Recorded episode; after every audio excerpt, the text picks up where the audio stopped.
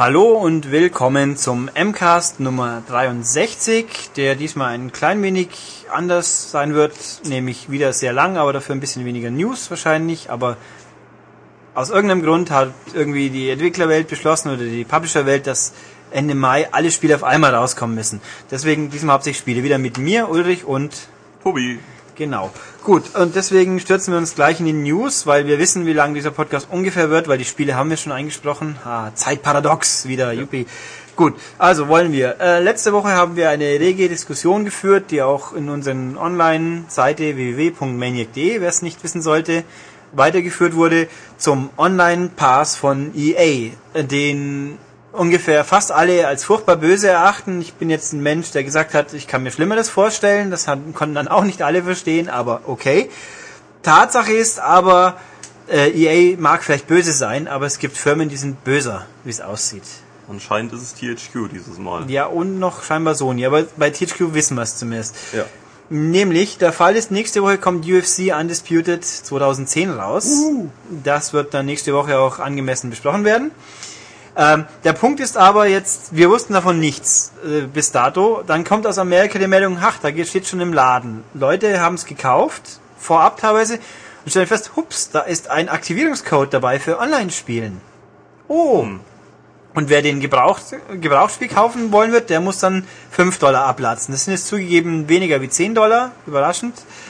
Aber Tatsache ist, damit wäre THQ noch vor EA dran, weil EA hat gesagt, sie werden bei Tiger Woods PGA Tour 11 das einführen, aber das gibt's halt noch nicht. Das kommt erst im Juli.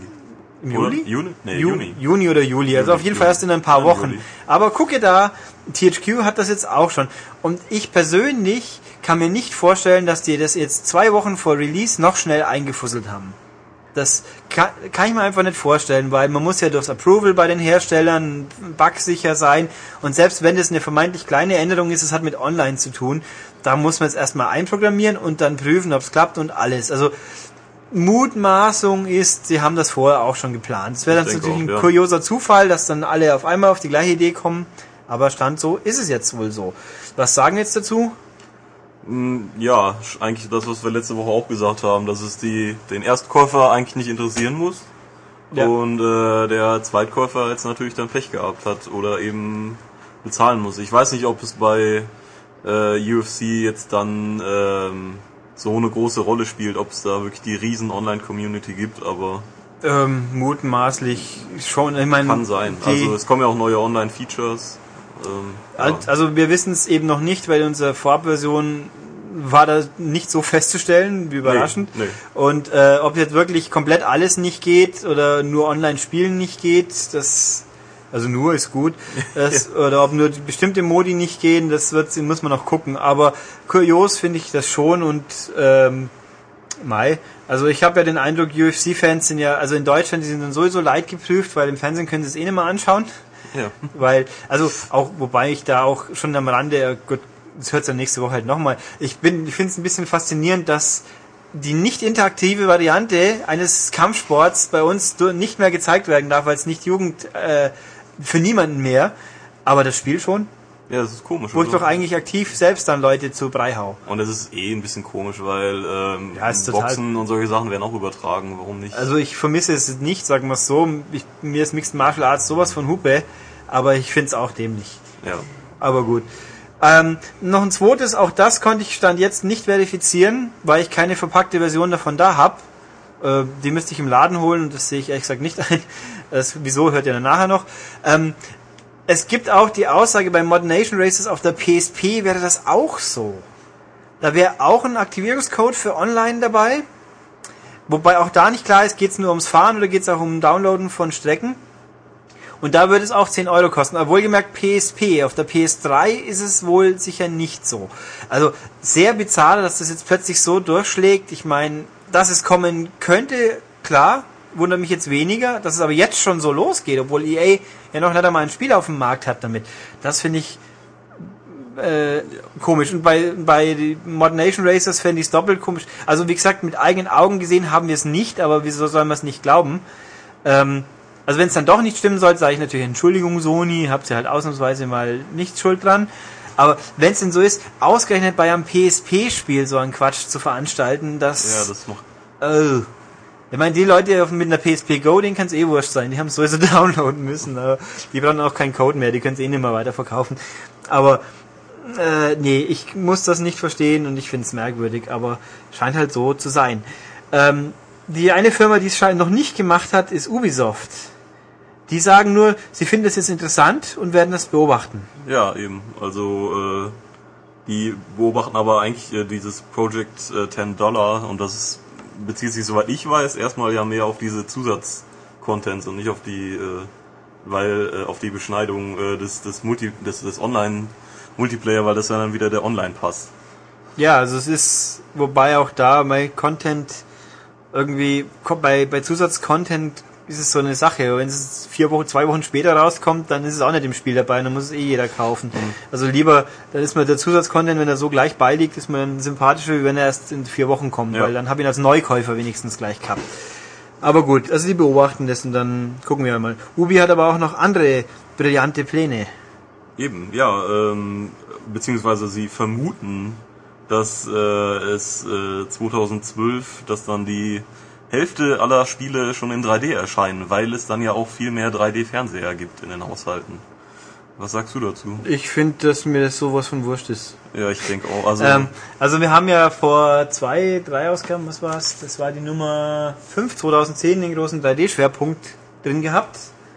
Mit, ey, auch wirklich ausprobiert, wie es jetzt aussieht, mit einem echten Fernseher und mit Avatar, was ja auch ganz zufällig ein Ubisoft-Spiel ist. Äh, ja, es ist schon ganz nett, aber da leidet halt die Performance drunter. Und äh, ich brauche, ich find's, und wer kauft sich jetzt einen neuen 3D-Fernseher? Und also, hm, ich ja, glaube, sagen auch erst in zwei Jahren. Ne? ja, also ich persönlich bin der Meinung, dass sich 3D im Fernsehermarkt nicht so durchsetzen wird. Nee, ich glaube auch für den Heimkinobereich. Also Olli, Olli ist ja anderer Meinung, der glaubt, 3D wird das nächste tolle Ding, aber irgendwo, also ich sehe es an mir schon, mir sind auch Kinofilme relativ egal. Also Avatar war natürlich fein in 3D, aber ich muss nicht, ich, meistens würde ich die Filme lieber normal anschauen. Weil, nicht, nicht, weil die Brillen jetzt so furchtbar unbequem sind oder irgendwas, aber es, ich habe ab zum Beispiel so oben gesehen und habe mir gedacht, ja, den wäre jetzt ohne 3D auch kein bisschen schlechter gewesen. Ja. Oder Ice Age. Und dann von äh, Kampf der Titanen hört man ja an allen Ecken, wie furchtbar der in 3D ist, weil er so schlecht nachbearbeitet worden ist. Und also bei Spielen gut, natürlich müssten die eigentlich besser wirken, weil die ja auf 3D ausgelegt sind von vorne weg und äh, Wipeout, Wipeout Fury in 3D könnte ich mir auch cool vorstellen, aber das läuft dann halt wahrscheinlich nur noch in 30 statt in 60. Ich bin jetzt kein 60 Frames, muss immer sein Fanat, aber wenn ein Spiel schon mal so lief, dann möchte ich es nicht weniger haben. Und Spiele, die es gerade mal auf 30 normal schaffen, wie werden die dann wohl ausschauen, wenn sie in 3D laufen? Also, Ja, gut. nee, da bin ich. Für mich muss es einfach irgendwie einen Mehrwert geben. Also nur, dass jetzt dann äh, irgendwie ein paar Figuren oder Pflanzen aus dem Bild raushängen, dafür brauche ich das nicht. Oh, super, fantastisch. Nee, also das ist, pff, ja, nicht so, Ja. Was wir jetzt drauf scharf sind. Ähm, Capcom News. Was sagt uns Capcom Schönes? Capcom sagt, äh, dass sie sich ähm, genau eigentlich wie der Rest der Branche das auch schon gesagt hat, äh, in Zukunft mehr auf ihre starken Marken konzentrieren wollen. Also weil sie zum Beispiel mit äh, Dark Void oder Bionic Commando äh, ziemlich gefloppt sind. Und ähm, ja, ich denke mal, das heißt eben, dass man sich auf so Sachen wie halt Street Fighter oder äh, was gibt's da noch von Capcom jetzt? Ja, Lost Resident Planet Evil, ja, Lost Planet, Evil. das kann man ja streiten, wie Ja, gut das war jetzt. Aber dass man sich halt auf sowas konzentrieren wird. Das heißt eben weniger Spiele und ähm, weniger Risiko einfach für den für den Publisher. Ja, also ich finde, wobei natürlich hier, da war es ja abzusehen. Bionic Commando hat ewig gedauert und das, es ist zwar auch eine alte Marke, aber keine, wo man den Eindruck hatte, da warten die Leute drauf, dass es wiederkommt. Es war ein Spiel von Grin und es war das Beste von Grin, was Ja, aber das- nicht wirklich so unbedingt zwingend viel heißen muss. Nee, ich habe äh, was war Wanted, Wanted. und Terminator Salvation auch selbst spielen dürfen. Das war Also Wanted war jetzt nicht schlecht, es war bloß nichts, was man haben muss. Und Terminator war wohl weder Genauso. noch so ungefähr. Also und Terminator war für Leute, die Punkte sammeln, scheinbar gut, aber ich spiele nicht alles, nur damit ich Punkte kriege. Ja. Ähm, ähm, und gut. Aber und Dark Void, ich Dark Void habe ich tatsächlich durchgespielt auch und ich fand es auch gut.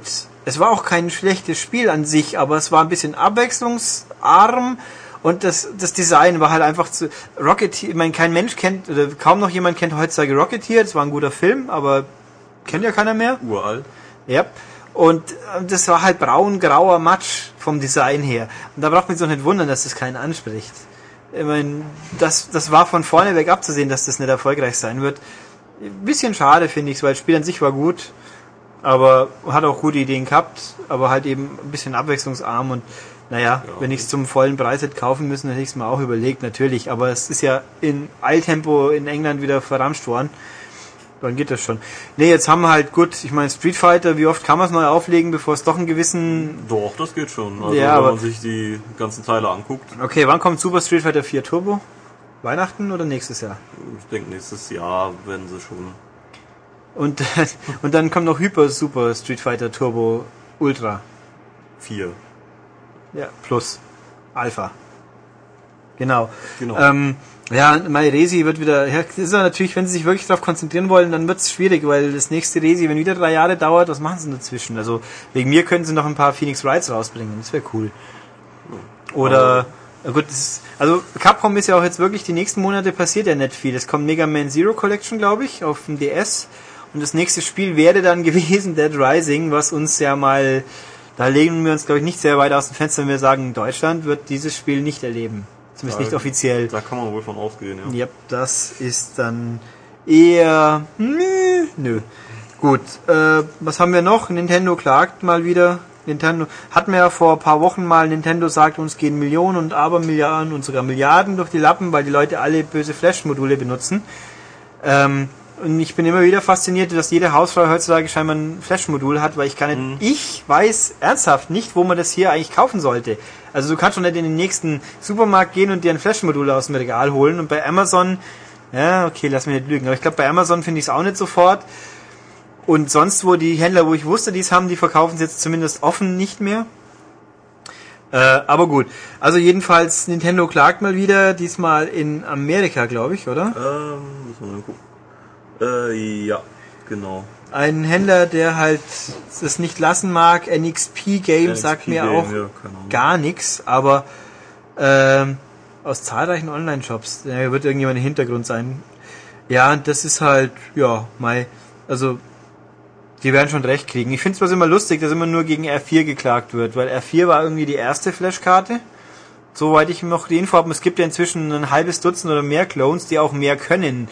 Äh, bei R4, ich weiß gar nicht, ob R4 überhaupt noch neu hergestellt wird. Also man, man möge mich gerne eines Besseren belehren, aber dann darf ich euch natürlich fragen, woher das denn alles ist. Hahaha. ähm, sagen nee. alle aus dem Homebrew-Sektor. Ach so, richtig. Ähm, ich möchte, genau, da haben wir ja auch mal drüber diskutiert. Ich habe haben wir, habe ich darauf geantwortet. Irgendjemand hat gemeint, ich würde wieder die ganzen Homebrew-Leute denunzieren. Das mag vielleicht sein, aber das ist, sind wir doch wirklich einfach ehrlich. 99% der Leute, die so eine Flashkarte kaufen würden oder wollen, die benutzen sie nicht, um Homebrew abzuspielen. Das denke ich auch. Das ist doch, sind wir einfach ehrlich, es ist so. Natürlich gibt's Leute, die gerne in Emu spielen, weil da kannst du jetzt auch wieder sagen, Emus sind ja auch, die ROMs hat man ja auch nicht gekauft. Aber egal. Oder halt irgendwelche Homebrew-Produkte. Ich meine, ich weiß ja auch, äh, eins meiner Lieblings-Xbox Live Indie Games, nämlich Johnny Platforms äh, Biscuit. Nee, wie heißt's? Also die Johnny Plattform Hüpfspiel, das erste davon. Peinlicherweise habe ich jetzt den kompletten Namen vergessen. Das ist ein DS Homebrew Spiel, das dann jemand umgesetzt hat auf Xbox Live, äh, auf Xbox Indie Game. Ja, sowas finde ich auch toll. Aber Tatsache ist, letzten Endes wollen die meisten Leute mit so einem Ding dann Pokémon spielen oder oder Mario und nicht äh, Geometry Wars äh, Homebrew Umsetzung. Ja. Ist halt einfach so. Genau wie mit Linux und der PS3. Klar, die Amis mit ihr, die US Army oder was ist, die kann jetzt dann bald nicht mehr researchen, aber die allermeisten Leute, die wollen doch ihr Linux, weil sie hoffen, dass irgendwann mal jemand einen Hack findet, dass man Kopien spielen kann. Es, das ist jetzt kein böses, kein böser Wille von mir. Das ist einfach Tats, ja, ich sag jetzt, das ist Tatsache. Man muss sich doch bloß umschauen. Ich kenne ja auch Leute, die Spiele verkaufen. Da fragen die Leute nicht, hör, habt ihr eine Flashkarte, weil die Homebrew spielen will. Die fragen, hast du eine Flashkarte, damit ich Mario spielen kann? Oder, oder kann meine, oder kann die Xbox, kann ich die flashen? Das hat sicher irgendwie eher selten was damit zu tun, dass es halt ein cooler Homebrew ist. Aber gut, es werden mich wieder welche verteufeln, aber es tut mir leid, die, die Welt ist halt so. Aber gut. Nett, dass ich jetzt Nintendo sagen, immer recht gebe mit ihren Maßnahmen. Erkläre Also uns die Welt. ich finde zum Beispiel Nintendo richtig böse, dass sie beim DSI einen Region Code eingeführt haben. Das ist für den Arsch und dumm und ärgerlich. Ja. Na gut, damit haben wir die tatsächlich mal überraschend kurze Newsstrecke fast hinter uns. Haben Jetzt aber werden wir beeilt. Genau, weil ja noch vieles kommt, aber wir werden jetzt ein Live-Experiment wagen. Dazu muss ich jetzt den Browser aufmachen, die richtige Webseite öffnen, was ja alles geht. Hoffentlich den Ton richtig laut stellen, damit man nicht an euch uns der Ton des Trailers um die Ohren fliegt. Wir schauen uns jetzt nicht den Call of Duty Black Ops Trailer an und werden ihn live kommentieren. Wenn er mal geladen hat. Ja. Das dauert ein bisschen. Ah, jetzt. äh, Hier ist ein Warnschild. Content mag nicht für Kinder gültig sein. So, was sehen wir So, hier? ähm, Explosionen, äh, überraschenderweise. Ein Typ, der aussieht wie Bruce Willis. Äh, ein Typ mit Stirnband. Ja. Und, und hier sieht einer, der aussieht wie Sergeant Price. Und Da, Helikopter mit äh, Grinsegesicht. In, ja, in Vietnam und es macht Krach und Bumm. Und hier, ein, ich schneide dir das Ge- Gurgel durch. Das wird in Deutschland Oh, sicher aber völlig eine, unzensiert äh, bleiben. Helikopter aus der Ego-Perspektive. Und hier, guck mal, ein, ein, Ein ein, Eis- ein Eislevel, weil wir alle bei Modern Warfare 2 schon so geil drauf Ja. waren. Und wieder Eis, immer noch. Mehr Eis. Und Oh, Gewalt. vom Geländer. Und Mehr- Helikopter und wieder Sergeant Price Junior, oder Senior besser gesagt wahrscheinlich. Da stürzt jemand ab Ja, und oh. Und jetzt haben wir wieder Schnee. und jetzt ist jemand unter der Erde. Und Treyarch. Oh, Mehr Helikopter, mehr. oh ein, Schrotflinten. Brenn, ein Mensch, der abgeschossen wird und gleichzeitig brennt. Cool. Eher eine Armbrust. Armbrust mit, mit, mit Visier. Uh. Oh, eine Bazooka. Puff. Oh, und der Vietcong. Vietcong, der gerade einen armen Und Mann, eine Blackbird. einen Stealth-Bomber war das, oder? Ja. Nee, das ist eine Blackbird. Das ist, Also was schließen wir raus, es sind wirklich verschiedene Zeitperioden. ja, Das sieht mir einfach zu modern für 1960 aus. Jetzt wieder diesen tollen Und, äh, Schneelevel. stürzt sich jemand vom Berg. Yeah, das Fallschirmspringen, das wäre auch immer was. Ja, ich glaube, das ist an God of War angelehnt. äh, dann gibt's dann Rewind und dann... Genau. Und das war ein 360-Trailer spannenderweise. Okay, Activision präsentiert hier einen 360-Trailer nur. Ähm, ja, das war jetzt sicher furchtbar interessant für alle und, und ein bisschen chaotisch, aber macht nichts. Wenn ihr euch beschweren wollt, wie doof das war, schreibt eine E-Mail an Activision. Das war nämlich deren Idee, dass wir doch mal was Cooles machen sollen. Und wenn wir lästern wollen, dann sollen wir es doch mal kreativ machen. Äh, Michael ist ja auch gerade nicht da. ähm, ja, nee, also diesen Reveal-Trailer, wir werden hoffentlich in absehbarer Zeit auch mal vernünftig was zu sehen kriegen. Der Trailer ist, sollte man dazu sagen, es sieht irgendwie schon nach Spielegrafik aus. Absolut, ja. Doch. Glaubwürdig, das wird ja auch die Modern Warfare Engine sein. Ja. Treyarch wird hoffentlich nicht so viel falsch machen. Wir müssen einfach was kopieren alles. Ähm, aber ich glaube, so ein ziviler Flughafen fehlt noch in diesem Spiel. Den brauchen wir eigentlich. Das schon. stimmt, man müsste noch ein paar äh, noch zuschauen, wie irgendwelche Zivilisten umgenietet werden. Und diesmal auch mit Kindern vielleicht. ja, Mhm. vielleicht äh, ein bisschen Napalm oder sowas. Und was steht, dann kriege ich, ich freue mich schon auf die kreative Pressemeldung dazu Ja. dann wieder. Ähm, ja, nee, also ich kann zu Black Ops fällt mir eigentlich hauptsächlich bloß ein, zum Glück kein Zweiter Weltkrieg mehr. Der langweilt mich zu Tode. Und so könnte es ganz interessant werden. Gut, Genau. haben wir das tolle Experiment Trailer kommentieren auch mal gemacht. Ähm, mal gucken, ob wir es mal wieder machen werden, aber für diesmal war es genug.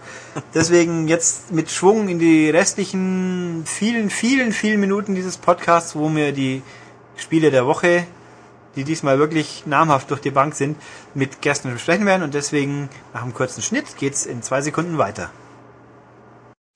Und damit fangen wir jetzt die Runde des Superquartetts an, nämlich diese Woche sind ja vier große, namhafte, wichtige Spitzenspiele, teilweise zumindest rausgekommen. Und die werden wir jetzt natürlich alle abhandeln. Und für das erste haben wir uns gleich den ersten Gesprächspartner gesucht, nicht den Michael. Das bin dann wohl ich. Hallo zusammen. Warum du allerdings da von einem namhaften Spitzenspiel sprichst? Ich habe gesagt namhafte Spiele und teilweise Okay. Spitzenspiele. Na, wir werden sehen, in welche der beiden Kategorien der folgende Titel einzuordnen ist. Der heißt nämlich Äh, wir haben nämlich Prince of Persia, die vergessene Zeit, richtig? genau The Forgotten Sands im Englischen. Genau, das erste Mysterium. Wieso heißt es bei uns Zeit und nicht Sand? Äh, ich habe keine Ahnung, aber es gibt ja in der Prince of Persia, äh, in der Prince of Prince of Persia, Persia Reihe super, äh, gibt's very in cool game der names. Franchise gibt's ja äh, einen engen Zusammenhang zwischen Sand und Zeit.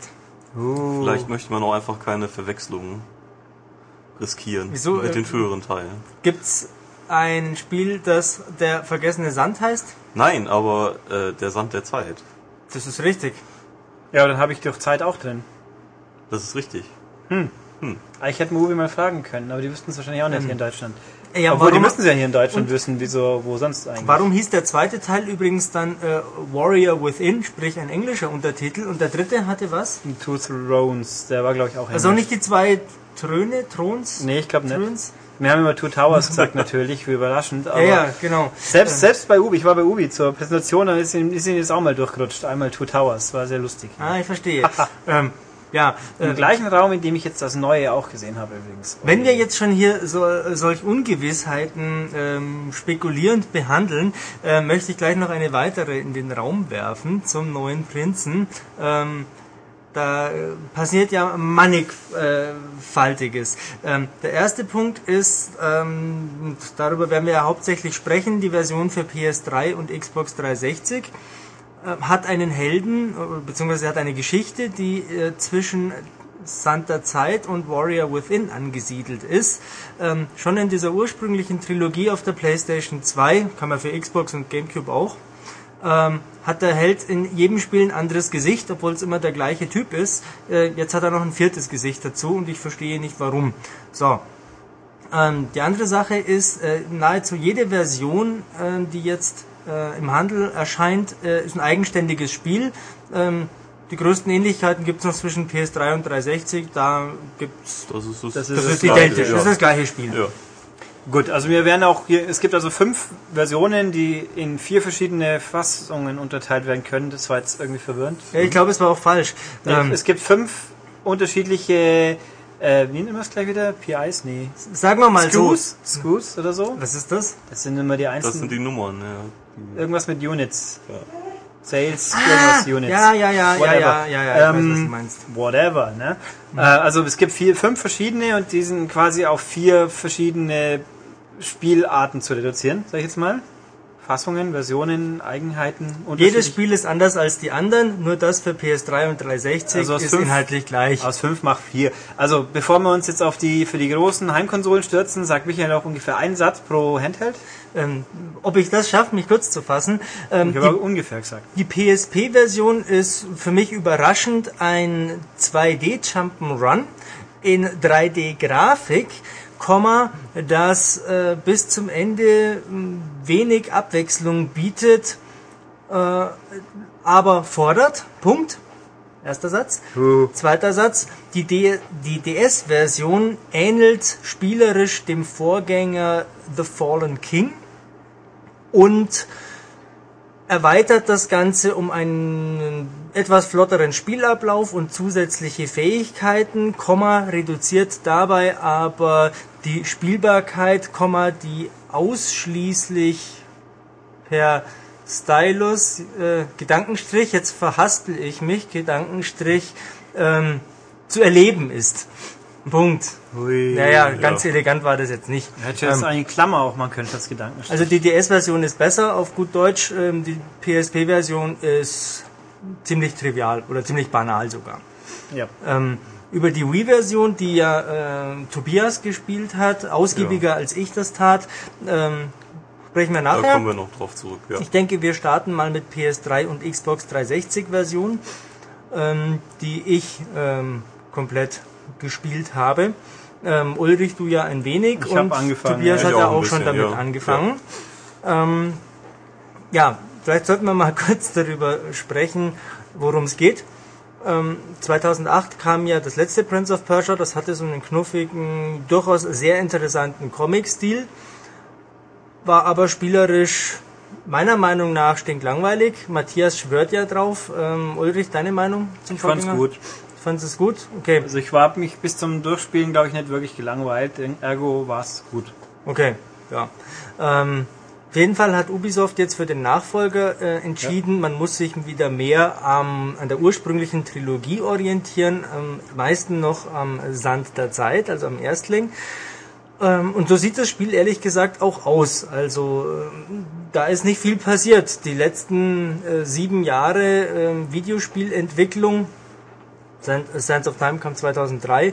Ähm, die sind an dem neuen Prinzen ja irgendwie spurlos vorübergegangen. Ich habe immer noch dieselben äh, Sprungpassagen, Kletterpassagen zu meistern, wie ich sie schon 100.000 Mal äh, absolviert habe. Ähm, statt einem äh, Gegner habe ich jetzt eine ganze Horde, bis zu 50, glaube ich, werden gleichzeitig dargestellt. Das sind alles irgendwelche Skelett-Hanswursten ähm, mit einem, äh, hier und da mal mit einem Anführer, der immer neue Gegner äh, spawnt, bis ich ihn halt platt mache. Ähm, und das ist, finde ich, ein recht stumpfsinniges Gehacke. Ähm, da gibt es eine Taste für einen normalen Angriff, dann gibt es eine mit aufladbarem Power-Angriff und dann gibt es noch eine zum, äh, für eine Ausweichrolle.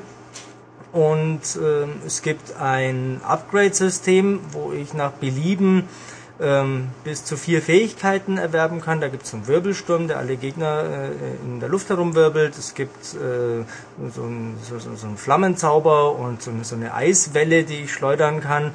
Ähm, das ist, es, es liegt mir eigentlich, es ist, ja, es ist meine Entscheidung, äh, welche Fähigkeit ich aufpower, aber bis auf diesen Wirbelsturm finde ich die alle relativ unspektakulär. Ähm, ja, aber es soll ja hier kein Monolog werden. Äh, Tobias, klingt dich doch mal ins Gespräch mit ein. Dein Eindruck? Wo, wo bist du? Wie weit, wie lange hast du es gespielt? Ich ähm, habe es jetzt erst ein paar Stunden gespielt, also ich bin auch wirklich ähm, am Anfang. Ähm, ja, mein Gesamteindruck, ähm, wenn ich den schon so äh, sagen kann, ist eigentlich, dass das Spiel nett ist und leider halt eben nicht mehr. Also es ist mir wird auf jeden Fall davon eigentlich nichts in Erinnerung, in Erinnerung bleiben. Ähm, die äh, Sprungpassagen ähm, und die Rätsel sind okay, machen Spaß, wiederholen sich halt leider, finde ich, sehr schnell. Also ähm, wenn man in einem Gebiet ist, muss man wirklich alle Sprünge und alle neuen Fähigkeiten in jeder möglichen Kombination eben mal irgendwann machen. Dann geht's ins nächste Gebiet und man lernt wieder was Neues und derselbe Spaß geht von vorne los. Und ähm, was ich halt auch überhaupt nicht gut finde, sind die Kämpfe, weil ähm, sie erfordern eigentlich keine besondere Taktik. Es, die Gegner überzeugen durch ihre Masse, ganz einfach, und äh, man muss sich da irgendwie durchhacken und ähm, vielleicht mal irgendwie einen Zauberer vorher ausschalten, weil sonst immer mehr Gegner kommen oder irgendwelche Gegner mit Schilden vorher zu Boden stoßen, bevor man sie erschlagen kann. Aber es ist eben nicht spektakulär und ähm, da hätte man dann meiner Meinung nach eigentlich gleich darauf verzichten können. Das unterschreibe ich sofort. Ich habe ja im Vorfeld mal einen der äh, Prince of Persia Entwickler sagen hören, man hätte sehr viele Kunden an die God of War Reihe verloren. Ähm, das soll sich jetzt wieder ändern. Ähm, also mit der, mit der vergessenen Zeit, nein. Das, das hat aber nichts zu tun. Ähm, das äh, ist sehr anders als God of War, wie ich finde, und es ist vor allem 2010 nicht konkurrenzfähig. Das ist äh, oldschool, das ist kracht, dieses Spiel. Ähm, das kann man gut finden. Ich finde es aber tendenziell eher schwach, weil einfach äh, nichts Neues dabei ist, nichts, was mir jetzt, wie du schon gesagt hast, in Erinnerung bleiben würde. Es ist von vorn bis hinten unspektakulär. Gerade gegen Ende, das werdet ihr ja noch sehen, weil ihr es noch nicht so weit gespielt habt, ähm, da wird's dann interessant, denn eine äh, wirklich nennenswerte neue Fähigkeit gibt's. Man kann jetzt nicht nur die Zeit äh, ein kurzes Stück zurückspulen, um ähm, verpatzte Sprünge, die es nach wie vor gibt, wenn man zu viel drückt, mhm. ähm, ungeschehen zu machen, sondern man kann die Zeit auch kurz anhalten. Und das hat den Effekt, dass Wasser, das entweder als Wasserfall von oben nach unten fließt oder aber ähm, äh, lotrecht aus senkrechten Wänden spritzt, ähm, kurzzeitig äh, einfriert und dann kann man da dran schwingen wie an solchen äh, Fahnenmasten beziehungsweise dran entlanglaufen wie bei einem äh, Wallrun. Ähm, und spätestens dann, wenn man mitten im Sprung die Zeit wieder laufen lassen muss, um durch eine Wasserwand zu springen und gleich danach wieder anhalten, äh, um dann an nächsten Masten zu schwingen, dann wird's cool, aber dann ist das Spiel auch schon fast aus. Denn besonders lang ist das auch nicht. Ich glaube, acht, neun Stunden ungefähr habe ich gebraucht. Also das Wasser kommt tatsächlich erst relativ spät. Nee, das Wasser kommt schon äh, ziemlich früh. Also ich habe es halt noch nicht gesehen, obwohl ich auch schon ein, zwei Stunden Nike gespielt habe. Also naja, ich bin auch noch weniger weit offensichtlich, aber ich habe am Anfang vor allem mal, habe ich vermisst, am Anfang kann man ja noch nicht zurückspulen, das hat mich dann gleich ja, zwei, dreimal ja, Wiederholung gekostet, da war das, oh, Hoppla. Nee, nee, das kommt jetzt relativ Ähm. bald mit dem Wasser. Aber ähm, was ich damit sagen möchte, ist, es wird erst kurz vor Schluss interessant, äh, eine Herausforderung. Ähm, wenn jetzt äh, statt so einem Fahnenmasten äh, Wasser aus der Wand spritzt, ich quasi dann die Taste gedrückt halte, die Wand hochrenne und dann schwupps da dran schwinge, dann ist das, nicht, das ist keine Herausforderung. Das ist halt ein Zeitlimit. Ähm, aber das ist nicht so schwer, dass ich es in diesem Zeitlimit nicht locker schaffen würde. Also ich habe auch, um meine Eindrücke jetzt mal reinzuwerfen, ich habe den bei den Kämpfen, wir haben ja gesagt, es gibt viele Gegner. Ja. Ich finde, ähm, irgendwo das Spiel will, weiß nicht, was es will. Ich bin jetzt hier einer der Menschen, die beim letzten Prince of Persia das Kämpfen nicht gut fanden, mit dem nur ein Gegner, mit blöden Kombos, die im Spiel natürlich nicht sinnvoll erklärt werden, bleibe ich bei. Die stehen zwar in da hinten irgendwo in einem Hilfe drin, aber ein Tutorial, jeder Scheiß wird einem im Tutorial erklärt, bis einem schlecht wird, aber die Kombos nicht.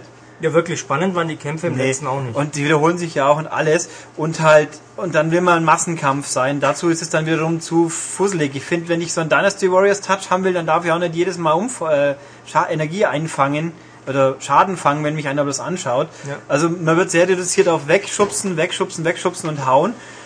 Und Gegner natürlich am Boden dann äh, Ja, mit so- äh, Zack abstechen, ja. dann sind sie weg. Dann- Genau, umtreten, stechen, umtreten, stechen. Da hätte ich mir irgendwie einen Kompromiss, entweder muss, muss mal das Kämpfer mächtiger sein oder halt dann doch weniger Gegner. Es war beim ersten Prince of Persia waren es gleich vier oder fünf, die gleichzeitig kamen.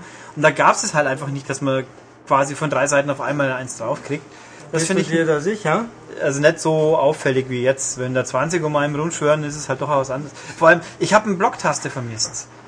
Bin ich jetzt blind oder gab es da keine Blocktaste? Es gibt Ausweichen, Du aber... aus, ja. Es gibt keine Blocktaste. Nee, also ich ich, hätte halt irgendwas, wo ich wirklich blocken kann und dann haut mich von, zumindest mal von vorne keiner mehr. ja, sowas wie Blocken, Kontern, Gegenangriff, Ausweichen, Parieren. Na, man kann ja über den Gegner drüber hopsen und dann ihm in den Rücken also es stechen. gibt ein Spiel, das das alles kann, sagen wir es mal so. Ja, da gibt's viele. Ja, aber auch von Ubisoft. Von Ubisoft ein Spiel, das das kann. Bei Kämpfen. Da bin ich jetzt auch nicht der größte Fan der Kämpfe von, aber da funktioniert das alles. Da kommen auch mal sechs, sieben Leute auf einmal, aber Ach, du meinst Assassin's Creed? ja. Ja. Ich finde, das ganze Spiel hätte einfach mehr Assassin's Creed vertragen können. Die Kämpfe, Ja. wie gesagt, Assassin's Creed Kämpfe auch kein riesen Fan von, aber besser. Und auch einfach das ganze Hüpfen, Springen. Das Assassin's Creed hat ja Teil 2 offensichtlich die Prince of Persia Katakomben, sag ich jetzt mal. Ja. Die funktionieren besser. Doch, Nein. Die, die sind flüssiger, die haben sich, fühlen sich für mich flüssig. Bei dem, ich habe immer beim Springen, es funktioniert jetzt bei hier der vergessenen Zeit, es funktioniert alles, aber es wirkt irgendwie so Zäh? nüchtern, Ja, handwerklich, wirkt nicht, nicht so richtig dynamisch. Ja. Äh, gut, ich kann nicht so ohne weiteres, also soweit ich jetzt bisher bin, abstürzen ist es auch nicht so große Gefahr. Bis dato wird vielleicht noch anders, kann ja Das, sein. das Abstürzen Ja. tust du dann, wenn du einmal zu viel wieder A drückst, Ja. weil du noch irgendwo abspringen möchtest. Aber es ist auch immer leicht verzögert, was die Sache unnötig kompliziert macht, auch bei einigen Passagen einfach. Also man fühlt sich irgendwie nicht so richtig mit seiner Figur verbunden. Bei Assassin's Creed fand ich, war das alles besser. Das hat aber noch mindestens einen anderen Grund. Ähm, also nicht, warum es bei Assassin's Creed besser war, sondern warum man sich nicht verbunden fühlt. Ähm, erstens, wie du sagst, da ist eine Verzögerung auf der Steuerung bei allem, was man macht. Und wenn doch im Kern des Spiels so ein agiler äh, äh, Adliger ist, der da zack die Wand hochrennt und hier einen coolen Move und da noch springen und hier, da, da, da sollte ja richtig was abgehen, aber das ist dann so ein, ja, so, so, so, so, so eine tranige Schlaftablette irgendwie. Wie gesagt, also stimmt schon, es funktioniert alles einwandfrei, nur cool ist es nicht. Ähm, Und genauso wenig cool ist auch der Typ. Er nervt. Einfach Ähm, nur. der labert Kacke und äh, der, der, der sieht ja so äh, langweilig aus. Also ich fand das, also ich finde, dass er vom bisherigen, von mir gehörten, nicht so unsympathisch rüberkommt wie der vom letzten Ja, Teil. der vom letzten, das war ja die Obernullnummer, also meiner Meinung nach. Der ich war mag auch- den gar nicht. Ach so, mehr oder weniger. Ja, ja. Und ja, nö, das ist wohl nicht ganz falsch. Also, ähm, worüber wir noch gar nicht gesprochen haben, worüber man aber im Angesicht von äh, Assassin's Creed 2, auch Teil 1, äh, unbedingt sprechen muss, ist die Präsentation überhaupt. Also klar ist Assassin's Creed ja ein open-worldig angelegtes Spiel. Ähm, und Prince of Persia war das nie. Das war immer schon äh, lineare äh, Geschicklichkeitsparcours. Aber dann frage ich mich, warum die vergessene Zeit so hässlich ist. Das sieht vor allem in Innenbereichen äh, kaum besser aus als ein PS2-Spiel. Ähm, das ist ja so langweilig und äh, so Ich finde hässlich ist ja, das Wort. würde ich auch sagen. Also hässlich würde ich nicht unterschreiben. Es ist einfach unspektakulär. Es ist eigentlich oft immer das Gleiche und es sticht halt mit nichts heraus. Es ist nirgendwo, wo man wirklich sagt, okay, das ist jetzt wirklich schön gemacht. Ja. Das ist alles solides Handwerk, aber eben nicht mehr. Genau. Ähm, Ich erinnere nochmal, wir sind im Jahr 2010, wir sind in einer Phase nach God of War 3, nach Assassin's Creed, nach Uncharted 2. Also ich finde die ja, spielerisch recht ja, maue Eingangssequenz von Uncharted 2 so viel geiler, wie er da den, den Zug hochklettert. Das ist jetzt, da muss ich mir die Daumen nicht verrenken, aber das ist halt viel geiler inszeniert. Aber in Prince of Persia habe ich immer noch dieselben rechtwinkligen äh, Levelarchitekturen, immer irgendwelche quadratischen Räume. Ähm, Na, Max- das finde ich jetzt nicht so schlimm. Das müsste halt bloß alles ein bisschen inspirierter zusammengemischt Ja, sein. das, eben. das ist der Punkt. Ähm, bitte zeitgemäß. Ähm, man kann gerne die, das, diesen fordernden Hüpf- und Kletteransatz wählen. Ich bin großer Fan davon. Aber ich will doch nicht sieben Jahre später so einen, so einen halbgaren Abklatsch von einem wirklich grandiosen Sands of Time äh, spielen. Es Also ist eben auch gerade, weil es äh, linear ist, kann man sich ja wirklich auf das, was der Spieler sehen wird, konzentrieren. Ja. Man muss nicht wie bei einem Open-World-Spiel darauf achten, dass jede, jede Ecke ungefähr gut aussieht, sondern man weiß genau, wo der Spieler durchgeht. Genau, das könnte so unglaublich viel besser aussehen. Also es müsste ja eigentlich auch so viel besser aussehen als Assassin's Creed 2. Nee, das Es- müsst, nee, die sind ja parallel, Teil parallel entwickelt. Also es ist jetzt es kommt jetzt fünf Monate später. Wieso muss es dann so viel besser aussehen? Ähm, na, das, So, weil das, das, das will ich dir sagen, Ja. ähm, weil man keine freien Wege nehmen kann, weil es dieselbe Grafik-Engine ist. Ähm, man muss ja viel weniger ähm, gleichzeitig darstellen oder ähm, verwalten an äh, Daten. God Ja, of War gut. sieht ja auch nur deswegen so geil aus, weil es äh, eine fixe Kamera hat. Ja. Nee, was mich auch ein bisschen irritiert, ist dieser, das ganze Oldschool, das bleibt ja auch wirklich in den Details hängen. Ähm, ich frage mich, was habe ich jetzt für einen spielerischen Vorteil davon, dass die Energie sich nicht automatisch regeneriert? Das tut sie nicht, so ich das nachvollziehen kann. Ähm, lass mich erinnern, ein Nee. bisschen schon. Oder wie war denn das? Also Nee, nicht die, nicht die nicht. Lebensenergie, glaube ich. Man die, muss auf äh, Vasen und Krüge genau. einschlagen. Man, man rennt blöd rum und haut Vasen und Krüge kaputt. Gut, das tut man bei God of War auch. Aber da ist es cool. Aber irgendwie, ich, oder, gut, ich habe jetzt God of War bis dato immer noch nicht gespielt, deswegen kann ich jetzt schwer sagen, da ist es auch nicht besser oder schlechter. Da, oder, da ist es besser, da Ähm, hast du eine bessere Rückmeldung. mich- Hier ist es halt einfach so ein spackiges Gekloppe. ja, man muss halt nach jedem Kampf, wo man, also mir ging es bis dato so, dass ich halt immer Energie mehr einfangen, weil einfach zu viel da sind. Ich stirb jetzt nicht, aber Mhm. die Energie kommt ja nicht von alleine wieder. Also dann hier rumsuchen, eine blöde Vase, haut drauf, kommt ein rotes Le Lichtle Ja. und ich habe mehr. Ich, da, da muss man einfach, da ist modernes Spieldesign, da kann man sagen, dann ist es ja keine Herausforderung, das mag stimmen, aber heutzutage bin ich gewöhnt, dass sich die Leute von alleine wieder heilen. Also Oder die Kämpfe sind ja auch keine wieder. Herausforderung. Ja, aber es kann halt passieren, dass man vielleicht einschläft während dem Kampf und dann hinten Ja, tot ist. ja, ja, klar, dass man mal getroffen wird, das, das passiert schon, aber eine wirkliche Herausforderung ist es ja nicht, hat der Nee, es Tobias ist, vorher es schon ist gesagt. wirklich einfach nur Gegnermassen äh, und dann muss man entweder gucken, dass man möglichst viele Leute zu Boden stößt oder dass man eben, wenn man wenig Energie hat, dann äh, den Leuten quasi wegläuft und ein paar Vasen findet. Ja, wobei auch die gefallenen Feinde teilweise auch Energie ausspucken, wobei ich Ja. da keine Logik erkannt habe, wann das passiert. Ich glaube, das ist auch zufällig. oder ob das auch dranhängt, wenn ich halt wenig habe, dann verliert er halt zufällig jetzt was, damit ich nicht drauf geht. Ich weiß es nicht. Schwer zu sagen. Ehe, ehe ich jetzt äh, positive Worte über das Spiel verliere, äh, noch Uh. etwas äh, äh, Sonderbares. Ähm, ich hoffe, Ulrich, du kreidest mir das nicht als äh, wie, äh, pseudophilosophisch abgehoben an, aber äh, gerade wenn ich äh, mich in Spielen beginne zu langweilen, denke ich darüber nach, was ich da überhaupt tue. Ähm, ich habe mich beim letzten Prince of Persia gefragt, wer diese sonderbare Architektur überhaupt gebaut hat und welchen Zweck die erfüllen soll und warum äh, die Wände überall so abgeschabt sind und ob da möglicherweise haufenweise waghalsige Abenteurer vor mir schon entlang gerannt sind. Ähm, jetzt in diesem Fall habe ich mich gefragt, wenn die vergessene Zeit zwischen dem ersten und dem zweiten PlayStation 2 Spiel äh, angesiedelt ist. Warum? Ähm, erstens natürlich, warum sieht der Held schon wieder anders aus? Zweitens, warum kann ich kein Wasser trinken, um mich zu heilen? Ähm, warum bin ich so erstaunt, dass ich den äh, Sand der Zeit manipulieren kann? Ähm, warum wundert sich mein Held äh, an so vielen Stellen, wo er doch eigentlich vor nicht so langer Zeit äh, erst viel Schrecklicheres durchgemacht hat?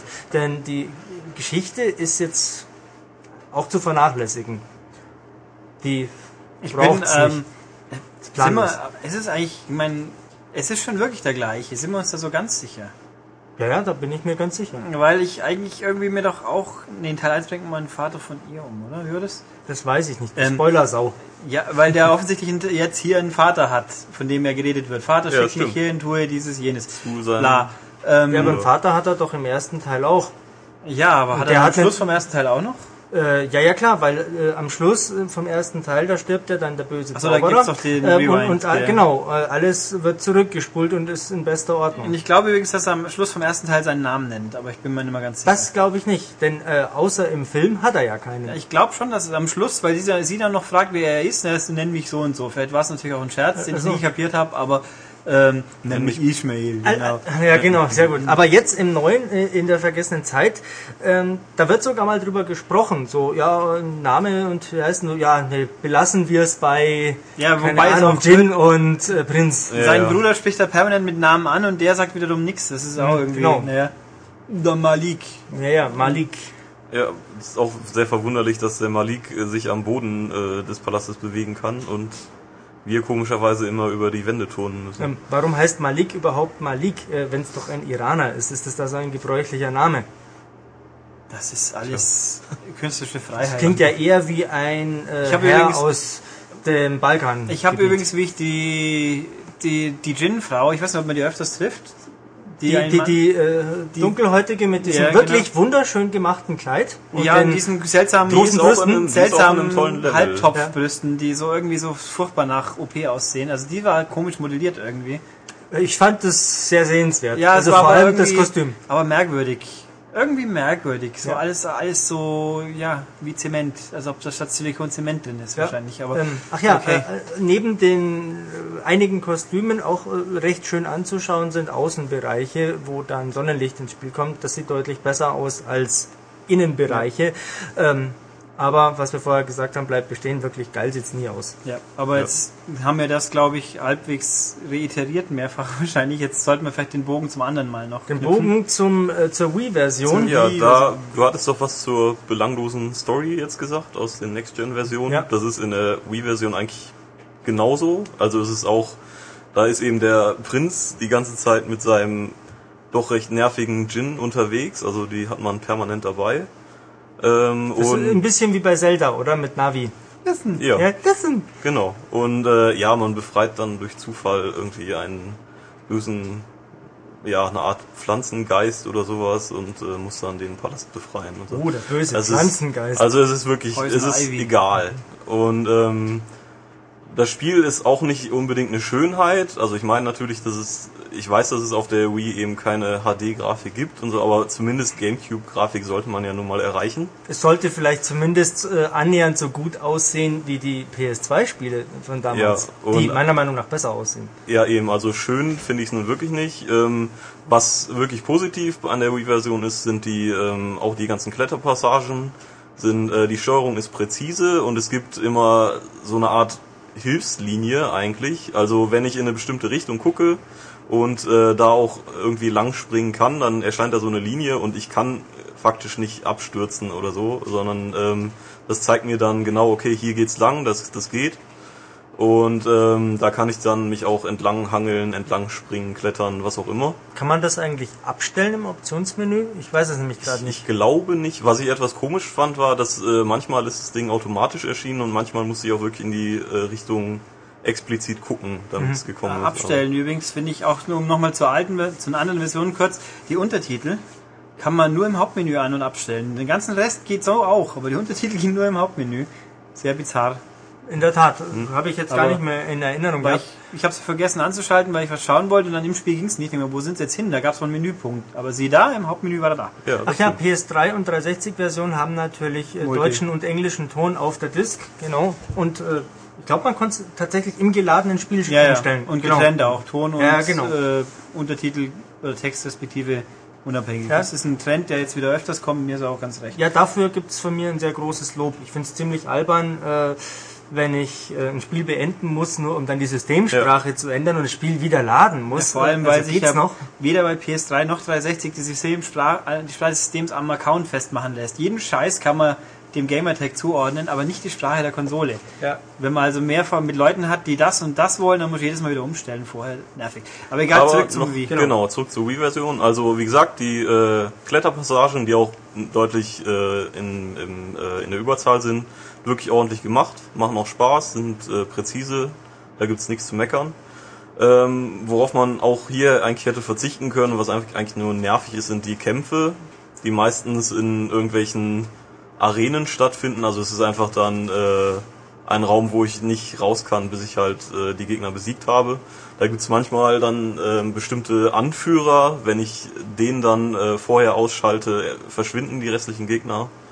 Ähm, was eben nervt, ist wirklich, es ist einfach auch wieder nur Wii-Geschüttel. Äh, damit mache ich dann Schwertstreiche und ähm, das Blocken. Dafür braucht man schon, also es gibt hier eine Blocktaste, aber dafür braucht man schon wirklich ziemlich meisterhaftes Timing, damit es klappt. Also ausweichen ist auf jeden Fall die bessere Idee. Und ähm, ja, also dieses ganze Geschüttle, da bin ich wirklich kein Fan von. Das, dann kann man es, wenn es wirklich nur so wenig Kämpfe sind, dann kann man es eigentlich auch gleich weglassen und wirklich ein Akrobatikspiel draus machen einfach. Das wäre mal toll. Ja, das wäre was. Warum muss der Prinz denn unbedingt äh, andauernd kämpfen? So ein bisschen mehr Mirror's Edge oder sowas Ja. wäre natürlich grandios. Und äh, also ohne was zu spoilern, aber zum Beispiel beim, wenn, beim, beim ersten Bosskampf gibt's dann auch Quicktime-Events, die Die waren toll. die mit nur einer Taste ausgeführt werden und man hat ungefähr eine halbe Stunde pro Tastendruck Zeit. Was soll das denn? Das Und ist es halt gibt- zielgruppenaffin. Und es gibt keine tosende Musik und keine schnellen Ja, Kamerafahrten. also er ist angemessen groß, aber es ist. Ich habe trotzdem gedacht, ja, wann ist es denn endlich vorbei? Ja, Ähm, ja, wie gesagt, also abschließend dazu kann man wirklich sagen, für so Rätselfans und äh, Leute, die eben so Sprungpassagen und sowas mögen, die sollten sich die Wii-Version auf jeden Fall mal angucken, aber ähm, so Action-Fans, die eben auch packende Kämpfe wollen, äh, dafür ist das einfach nichts. Man muss vielleicht ganz kurz noch erwähnen, ähm, dass es ja auch in der Wii-Version diverse äh, Zusatzfähigkeiten gibt. Zum Beispiel kannst du dich in so eine, ja, ich nenne es mal Sandkugel hüllen und die als äh, zusätzliche Plattform mitten im Sprung nutzen. Oder Ja, du richtig, kannst ja. äh, so, so einen magischen Sandring an bestimmte Stellen platzieren, wo du dann einfach äh, zum Teil auch optionale Wege äh, nehmen kannst. Und das wiederum ist für ein Prince of Persia schon ungewöhnlich, dass es ähm, mehr als einen Lösungsweg gibt. Äh, Also, ja, ich muss fa schon fast sagen, die Wii-Version ist die, äh, ja, etwas einfallsreicher. Die ist für ihr, also wenn man das ans System gebunden betrachtet, finde ich die Wii-Version ist ähm, eben für die Wii, für Wii-Verhältnisse wirklich in Ordnung und äh, die Next-Gen-Versionen sind eben eigentlich nur purer Durchschnitt. Ja. Ja. Ja, gut, haben wir das auf einen prägnanten Punkt gebracht, denke ich. Dann schließen wir jetzt mal den Prinzen ab und gehen zum nächsten Viertel des magischen Spielequartetts der Woche weiter. Jetzt hast du eine tolle Klammer geschaffen. Ja, habe ich, bin doch großartig. Nein, aber du hast eine tolle Klammer geschaffen. Ich höre den Applaus. Jawohl. Gut, äh, Michael wird uns jetzt dann verlassen. Das werde ich tun. Genau, und dann holen wir uns jetzt kurz den nächsten Gast und dann geht's gleich weiter. Alles Rasant, ja. Ich wünsche ein schönes Wochenende, auch euch da draußen. Tja, danke. Dir auch. Tschüss. Oder so. Tschüss. Ja, wie gesagt, nächstes Spiel mit noch jemand, der dran ist, nämlich du, sag was. Ja, du musst mich vorstellen. Nein, das machen wir doch so intelligent. Die Leute können ihre eigenen Namen nennen hier. Echt? Können die das? Ja, einige zum- ja, du nicht offensichtlich, Als, als ja. Vorgänger hier ähm, seinen Namen genannt. Ich glaube schon. Nicht schlecht. Ja, doch. Ja. Ja, liebe das. Zuhörer, hier ist Sauli mal wieder und äh, ich freue mich mal wieder beim Podcast dabei zu sein Ja, mit den beiden Jungspunden hier. Ha, genau. Schon das Auch zweite wenn man sie nicht ansieht. Ein, einer ist jünger. und vor allem die zweite Woche am Stück schon. Ui, unglaublich. ja. Wow. Ja. Mal sehen, wie, wie lange Tobias aushält, bevor du ihn äh, vergrätzt. So wie Philipp meinst. So wie Philipp. Ah, ja, genau, jetzt bin ich wieder schuld, Deswegen genau. gegangen. Ja, natürlich. Ja, ja. Ja. Der, Was mich allerdings gar nicht stört, weil jetzt dann kann ich ja hier sein. haha. Ja. Mal schauen, ob das war ein Philipp per, hört. Perfider Master. Na, natürlich hört er das. Er hat ja schon angekündigt, mal wiederzukommen. Mhm. Doch, doch. Das heißt aber nicht, dass er zuhört jetzt. ja, jetzt nicht. Jetzt nehmen wir Gas auf. Stimmt, hast du recht. Aha. So, jetzt, Okay. was wirst du denn Ähm, eigentlich besprechen? Ja, wir, wir sprechen über ein Rennspiel. Diese Woche gibt's ja gleich zwei. Das andere, das nicht so tolle, kommt danach. Ja, das spoilere ich jetzt schon mal von weg. Jetzt reden wir über Split Second Velocity. Ähm, das Dümmste an diesem Spiel ist letzten Endes der Untertitel, würde ich mal so sagen. Weil kein Mensch weiß, was er soll. Im Spiel selber taucht auch tatsächlich nicht einmal auf, nicht mehr im Titelbildschirm, soweit ich mich jetzt erinnern kann. Also auf jeden Fall nicht in den Zwischensequenzen. Äh, weil es auch in Amerika scheinbar nur Split Second heißt, ohne dass ich es jetzt 100 Pro beschwören kann. Ja, aber erzähl doch erstmal, um was es in dem Spiel geht Es ist und ein wie es Rennspiel. aussieht. Also das ist ein Rennspiel, das sich am einfachsten Running Man auf Rädern. Warum? Was ist das Besondere? Ähm, Warum Running Man? Ja, weil vieles kaputt geht. Also es ist ein Rennspiel, das in einer extra für gebauten Stadt, sag ich jetzt mal, spielt, wo es darum geht, gewinne ein Rennen mit deinem tollen, schnellen Flitzer. Überraschung. Und äh, aber Gegner, man überholt sie nicht nur, man rempelt sie nicht weg, nein, man kann sie hoffentlich eliminieren, indem man Umgebungszerstörungseffekte, sag ich jetzt mal, auslöst. Die sogenannten Powerplays. Äh, wenn man viel driftet oder im, im Windschatten fährt oder springt, füllt sich die Power-Play-Leiste auf und man kann dann eben Sachen auslösen, die markiert sind, wenn vor, der Gegner, der vor ihm fährt, der kriegt dann ein Symbol über dem Gegner, dann kann man auf Knopfdruck eine Attacke auslösen. Das ist von einfachen Sachen wie ein Helikopter über der Strecke lässt ein explosives Fass fallen, das dann hoffentlich mit der Druckwelle den Gegner verwirrt. Oder an der Seite stehende Fahrzeuge gehen in die Luft oder an Gesteinsmassen brechen aus einer Wand raus und lauter so Sachen. Das sind die kleinen Powerplays. Dann gibt's auch noch die großen Powerplays. Das sind entweder, wo man die komplette Leiste für braucht. Das sind dann entweder äh, besonders große Bauwerke brechen zusammen und fallen runter. So eine Eisenbahnbrücke bricht zusammen über dem Canyon. Oder in einer Lagerhalle gehen sämtliche Maschinen in die Luft und werfen Hindernisse in den Weg. Oder halt ganz besonders mächtig, der Weg der Strecke wird verändert. Dann geht auf Knopfdruck, kann es sein, der Fernsehturm im Hintergrund fällt um und sperrt dann die normale Strecke ab und dafür muss man links abbiegen aufs Rollfeld des Flughafens zum Beispiel. Oder es gibt eine Canyon-Strecke, da bricht dann halt dann so die Mauer vom Staudamm ein. Und man fährt dann auf die, über das Geröll weg eine andere Route. Und, oder der Zug, der neben der Strecke fährt, äh, hüpft aus den Gleisen, macht riesen Tohuwabohu und man fährt dann deswegen rechts runter durch die Tiefgarage. Kann man denn dann da mit diesem Turm, der umfällt, dann auch einen Gegner erschlagen? Ja, das, wenn die Gegner, die vor ihm fahren und jetzt dann meinen, oh, sie fahren die alte Route, die haben dann leider Pech gehabt. Also es kann schon mal klappen. Das Feld ist acht Teilnehmer groß, dass man auf einen Schlag sieben platt macht. Habe ich schon geschafft. Oh.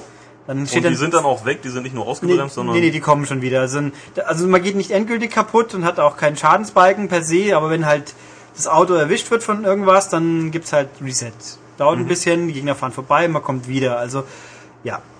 Ähm, Ja, vielleicht sollte man noch sagen, ähm, ich denke mal, die Zuhörer haben es eh schon oder ahnen es schon. Äh, bei dem Spiel geht's überhaupt nicht um Realismus. Nö. Hier geht's um, um Action und dementsprechend ist auch das äh, Fahrgefühl sehr, sehr arkadelastig. Also für mich wirkte es so beim ersten Probespielen wie ein Ridge Racer.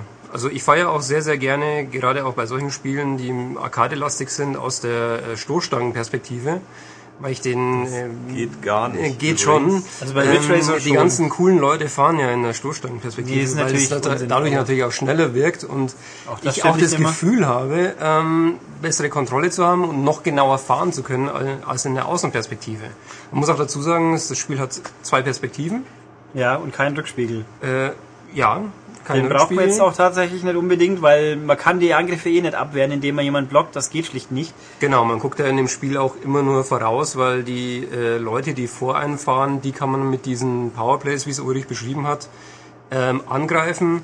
Leute äh, oder Fahrer, die zurückliegen, die kann man in dem Fall ja auch nicht mehr damit bedrängen. Greifen die einen denn äh, selbst an? Ja, also die Computergegner fahren schon, sind, also sie sind unterschiedlich. Sie sind nicht dumm im Sinne von, sie können die Fallen auslösen, sie eliminieren sich auch mal gegenseitig. Sie machen auch diese Wegumleitungen an. Ähm, das ist schon da. Was, das nehme ich jetzt schon mal vorweg, der große Unterschied zwischen Single und Multiplayer ist, Computergegner sind dumm, was Powerplays angeht. Also wenn du einen Powerplay in der Nähe von einem Computergegner ausführst, kann es relativ sicher sein, dass er den auch wirklich erwischen wird. Also so eine Druckwelle den wirklich in die Wand dotzt oder irgendwas. Man selbst kann sehr, sehr vielen Sachen ausweichen, indem man halt entweder weiß, wenn jetzt der, der explodierte Tanklastzug auf mich zurollt, an dem kann ich mich rechts oder links vorbeiquetschen. Das muss man halt mal wissen, aber nach dem ersten Mal weiß man's. Ähm, oder halt so Druckwellen, die kann man sehr gut wieder einfangen, wenn man geschickt lenkt. Der Computer an sich, selbst in, in, in den hinteren Rennen, es gibt keinen Schwierigkeitsgrad, also es ist eine steigende Kurve, selbst da, die, die werden von sowas sehr gern und fast immer mitgenommen. Also die gehen fast immer drauf. Also die schweren Autos, die kann sein, dass sie mal eine Druckwelle überstehen. Aber das ist so. Wenn man mit Menschen spielt, da ist es anders, weil Menschen fangen das auch schneller ein. Also da, da ändert sich die Dynamik. Aber beim Spiel gegen Computer ist definitiv Powerplay gegen das Platz sehr wahrscheinlich. Und wie ist es denn so generell vom Schwierigkeitsgrad gegen jetzt gegen den Computer? Also Äh, moderat, weil man muss auch nicht alles gewinnen, man muss eine gewisse Anzahl an Punkten sammeln. Auf, in unserer Testversion war es lustigerweise, haben sie Credits mit Mitwirkende übersetzt. Also du musst 50 Mitwirkende gewinnen pro Rennen. Sehr geschickt. Also komischerweise in anderen Teilen des Spiels war es war es korrekt. Ähm, also man muss, es gibt pro, ja, fange ich mit der Karrierestruktur mal an oder wer steht? Nee, fang ruhig an. Ähm, also das Ganze ist ja eine Fernsehshow, deswegen auch Running Man Gedanke. Es pro Episode gibt es sechs Rennen. Es sind vier normale, ein Bonusrennen, das man erreicht, wenn man bestimmte Anzahl von Gegnern geschottet hat, und das Meisterschaftsrennen. Und was man macht in den normalen Rennen ist prinzipiell egal. Man muss halt genug Credits haben, um das Meisterschaftsrennen aufzumachen, und da muss man mindestens Dritter werden. Das ist alles. Auch ganz am Schluss. Also man muss ich sag mal, ich hätte es beinahe gesagt, man muss eigentlich nie ein Rennen gewinnen. Ich glaube, selbst dann können die Credits reichen, um das allerletzte Meisterschaftsrennen aufzumachen. Aber ja, also es ist nicht furchtbar schwer durchzukommen. Es gibt schon Rennen, die man wiederholen muss, aber es gibt auch genug Wahlmöglichkeiten, dass man Sachen, an denen man absolut verzweifelt, meistens auslassen kann. Das ist okay. wie sieht's mit äh, Belohnung aus? Was bekommt man? Ähm, Im Endeffekt alle paar Credits, es gibt halt neue Autos, die auch, also es gibt ja ein Demo zum Download von dem Spiel und auch die Preview-Version, die wir, also wir haben das Spiel mehrfach als Preview-Version gesehen, weil Disney immer gesagt hat, unser Spiel ist so toll, schaut es an. Wir haben dann geschaut und gesagt, ja okay, das könnte schon was werden. Beim zweiten Mal war es dummerweise immer noch das gleiche, und beim dritten Mal eigentlich auch, da hat die Dynamik gefehlt. Ist aber natürlich geschickt, wenn man die Leute nur mit langsamen Autos fahren lässt. Also am Anfang und in der Demo, das ist keine Aussage über die Dynamik, die das Spiel doch entwickeln kann. Es ist jetzt nicht super rasant, aber es wird schnell. Und die späteren Autos werden halt deutlich schneller oder wendiger. Auch das Auffüllen der Powerplay-Leiste über Drifts ist mit äh, Anfangsauto, mit den Pickups nicht so einfach. Mit den späteren Autos geht's recht, recht gut. Ja. Vielleicht sollten wir noch kurz irgendwie ansprechen, ähm, welche Arten von, von Rennen es denn gibt in, in der Karrierestruktur. Weil Ja. es gibt jetzt nicht nur das banale Rennen gegen Computergegner, wo man dann um äh, Plätze fährt, sondern ähm, Split Second hat ja noch ein paar weitere Sachen zu bieten in den Wettbewerben, die ein bisschen Abwechslung reinbringen. Ja. Also, ja. ja. Es gibt ein Ausscheidungsrennen, alle so und so fliegt jemand raus, das ist relativ normal und es gibt äh, den Detonator ist es, glaube ich. Das ist im Endeffekt ein Rennen auf Zeit, eine Runde fahren und da werden halt alle normalen Powerplays ausgelöst, während man sich nähert. Also, aber dafür sind keine Gegner auf der Strecke. Also es ist nicht furchtbar dramatisch, aber da sind die Limits, wenn man gewinnen will, muss man schon ziemlich gut fahren und wirklich alle Powerplays ausweichen. Sobald einer eins erwischt, dann wird man sicher schon mal nicht mehr Erster. Aber das ist auch nur relativ normal. Dann gibt's äh, zwei Spielarten, eigentlich drei. Eine ist Survival, da fahren dann auf einem abgesteckten Kurs neben ein paar Computerdrohnen große Laster, die Fässer abwerfen. Blaue Fässer verlangsamen einen, rote machen einen kaputt. Man hat ja, unendlich Leben, aber ein Zeitlimit. Und dann am Schluss, wenn das Zeitlimit rum ist, kommen nur noch rote Fässer und da ist das Ziel einfach überleben und möglichst viele Laster überholen. Das ist eine andere Art von Spiel, da geht's, da geht's auch auf Punkte, da werden Punkte gezählt und da muss man eine Combo aufbauen, indem man möglichst oft, möglichst lang durchhält eigentlich. Gleiches ist bei Helikopterattacke, da fährt man auf der normalen Strecke und oben fliegt ein Helikopter, der Raketen abschießt. Man sieht den Einschlagbereich, der ist markiert und man muss halt möglichst durchkommen, als man in die Luft fliegt. Da hat man nur drei Leben. Und da gilt's halt auch, äh, da werden immer mehr Raketen und die immer enger zusammen sind und am Schluss muss man halt möglichst viele Punkte haben, um Erste zu werden. Und die andere Ab die Abart davon ist dann die Revanche quasi, die himmlische Rache heißt es, glaube ich, auf Deutsch, wo man dann quasi seine Powerplay-Leiste wieder füllen kann durch Überleben und gut driften und dann kann man die Raketen zurückschiffen zum Helikopter, bis er endlich mal irgendwann in die Luft geht. Und da geht's auf Zeit. Die sind teilweise ganz schön knackig. Also gerade bei dieser Raketenabwehr, wenn man hier nicht jedes äh, jede Welle perfekt überlebt, sage ich mal, dann schafft man den ersten Platz eigentlich nicht mehr. Aber auch da kann man, es reicht, wenn man halt ausscheidet, wird man Achter, kriegt halt immer noch fünf Mitwirkende. Ja. Ähm, ja, was? Ja, wie ist denn deine Meinung zu diesen anderen Spielarten von, Ähm, von Split Second? Ich finde es interessant. Ich finde, dass halt diese, äh, also die mit Raketen und mit den Laster, die fand ich ein bisschen happig, weil man halt einfach durch die sind teilweise so chaotisch, dass man gar nicht drum rumkommt, einen Fehler zu machen und dann ist die Combo weg und schon hat sich Platz 1 erledigt. Also wenn man nur mal gute Platzierung will, kein Problem. Wenn man ersten machen will, dann kann man eigentlich relativ häufig wiederholen. Also ich finde sie gut, aber eben der Zufall spielt hier eine noch größere Rolle und das war nicht ganz perfekt. Sag ich Also ich hatte auch das Gefühl, gerade bei den Rennen, ähm, wo die LKWs diese Fässer abwerfen, dass es teilweise sehr vom Zufall abhängig ist, wie weit ich gerade komme und wie viele Punkte ich da erhalte. Ähm, man sieht halt einfach mal ein Fass nicht und schon ist es passiert. Genau, und vor allem, wenn eine Explosion erfolgt, dann ist halt der Bildschirm irgendwie voll mit Explosionen. Und ähm, ich kann der vielleicht durch Zufall noch ausweichen, aber durch das, dass ich dann nichts mehr sehe auf dem Bildschirm, fahre ich dann in zwei andere Fässer rein und dann ist es ruckzuck vorbei. Was heißt dann Also- hohes Glück eigentlich, ob ich da, wenn eine Explosion ist, das Viel überstehe, Glück, ja. Ja. Da, also da spielt schon Glück eine größere Rolle wie bei den anderen Geschichten. Ich meine, wenn dir natürlich ein Powerplay direkt vor deiner Nase ausgelöst wird, dann kommst du auch nicht mehr weg.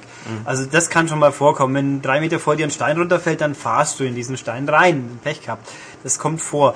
Ähm, oder wenn jemand hinter dir eine Wegumleitung auslöst, dann, ja, das, da kann man nichts machen. Das passiert. Das ganze Spiel ist, es ist nicht unfair, also nicht wirklich unfair, es ist sehr viel Gummiband drin. Man merkt's. Also die, man kommt, Ah, das ist nicht ganz richtig. Also wenn man sehr viel stärkeres Auto hat, dann kommt man schon halbwegs weg. Aber auch nicht unglaublich weit. Wenn man ungefähr gleich leistungsstark ist, dann kommen, dann schließen die Gegner sehr gerne wieder auf, selbst wenn man sie zweimal in Luft gejagt hat. Also man merkt, das Gummiband ist da. Damit muss man sich halt anfreunden. Das ist ein Arcade-Spiel. Aber also deprimierend fand ich es jetzt nicht. Wobei natürlich, wenn man in der letzten Kurve gesprengt wird und von Platz 1 auf Platz 6 zurückfällt, das ist ärgerlich. Aber das ist halt in dem Fall, muss man es in Kauf nehmen, weil andersrum kann es genauso passieren. Also war jetzt kein Drama. Also ich finde auch, dass sich da die, die Balance zwischen, zwischen Lust und Frust irgendwie schon, dass das ganz gut gelöst ist insgesamt. Gibt's ja bei allen möglichen ähm, Spielen, die in Richtung Funracer oder, oder Racer mit, mit ähm, Extrawaffeneinsatz äh, gehen, dass es dort einfach mal vorkommt, dass da- mal hat man einen richtigen Lauf, zehn ähm, Rennen oder sowas, die funktionieren super und man hat ein bisschen, ein bisschen Glück dabei und es äh, läuft richtig gut und bei den anderen zwei, drei Mal, da bekommt man dann einfach kurz vor Schluss nochmal, ja, eins aufs Maul und dann muss man einfach die Strecke dann nochmal fahren oder den Wettbewerb, wie auch immer. Fand ich Genau. jetzt auch nicht so tragisch. Also in dem, ich kann es auch vorab sagen, weil wir nachher noch drüber reden werden, diese Woche, das zweite Rennspiel diese Woche hat es mit dem Balance und von Waffen und so weiter nicht ganz so gut mit einem gemeint, zumindest im Solo. Ähm, ja, ich wollte noch zur Steuerung, was wir vorhin irgendwann mal schon hatten. Ridge Racer, der Vergleich ist nicht falsch, aber ich fand, ich finde die Drifts fahren sich nicht ganz so elegant wie bei Drift, Ridge Racer. Also man muss hier schon mehr kämpfen, dass man sein Auto wieder fangt. Gerade die bisschen schwereren, die neigen doch gern dazu, mal einfach aus der Kurve zu gehen. Also nicht übersteuern, also man driftet zwar, aber untersteuert gleichzeitig. Es Nee, klingt nee, unlogisch, ja. doch. Untersteuern ist, wenn man aus der Kurve geht.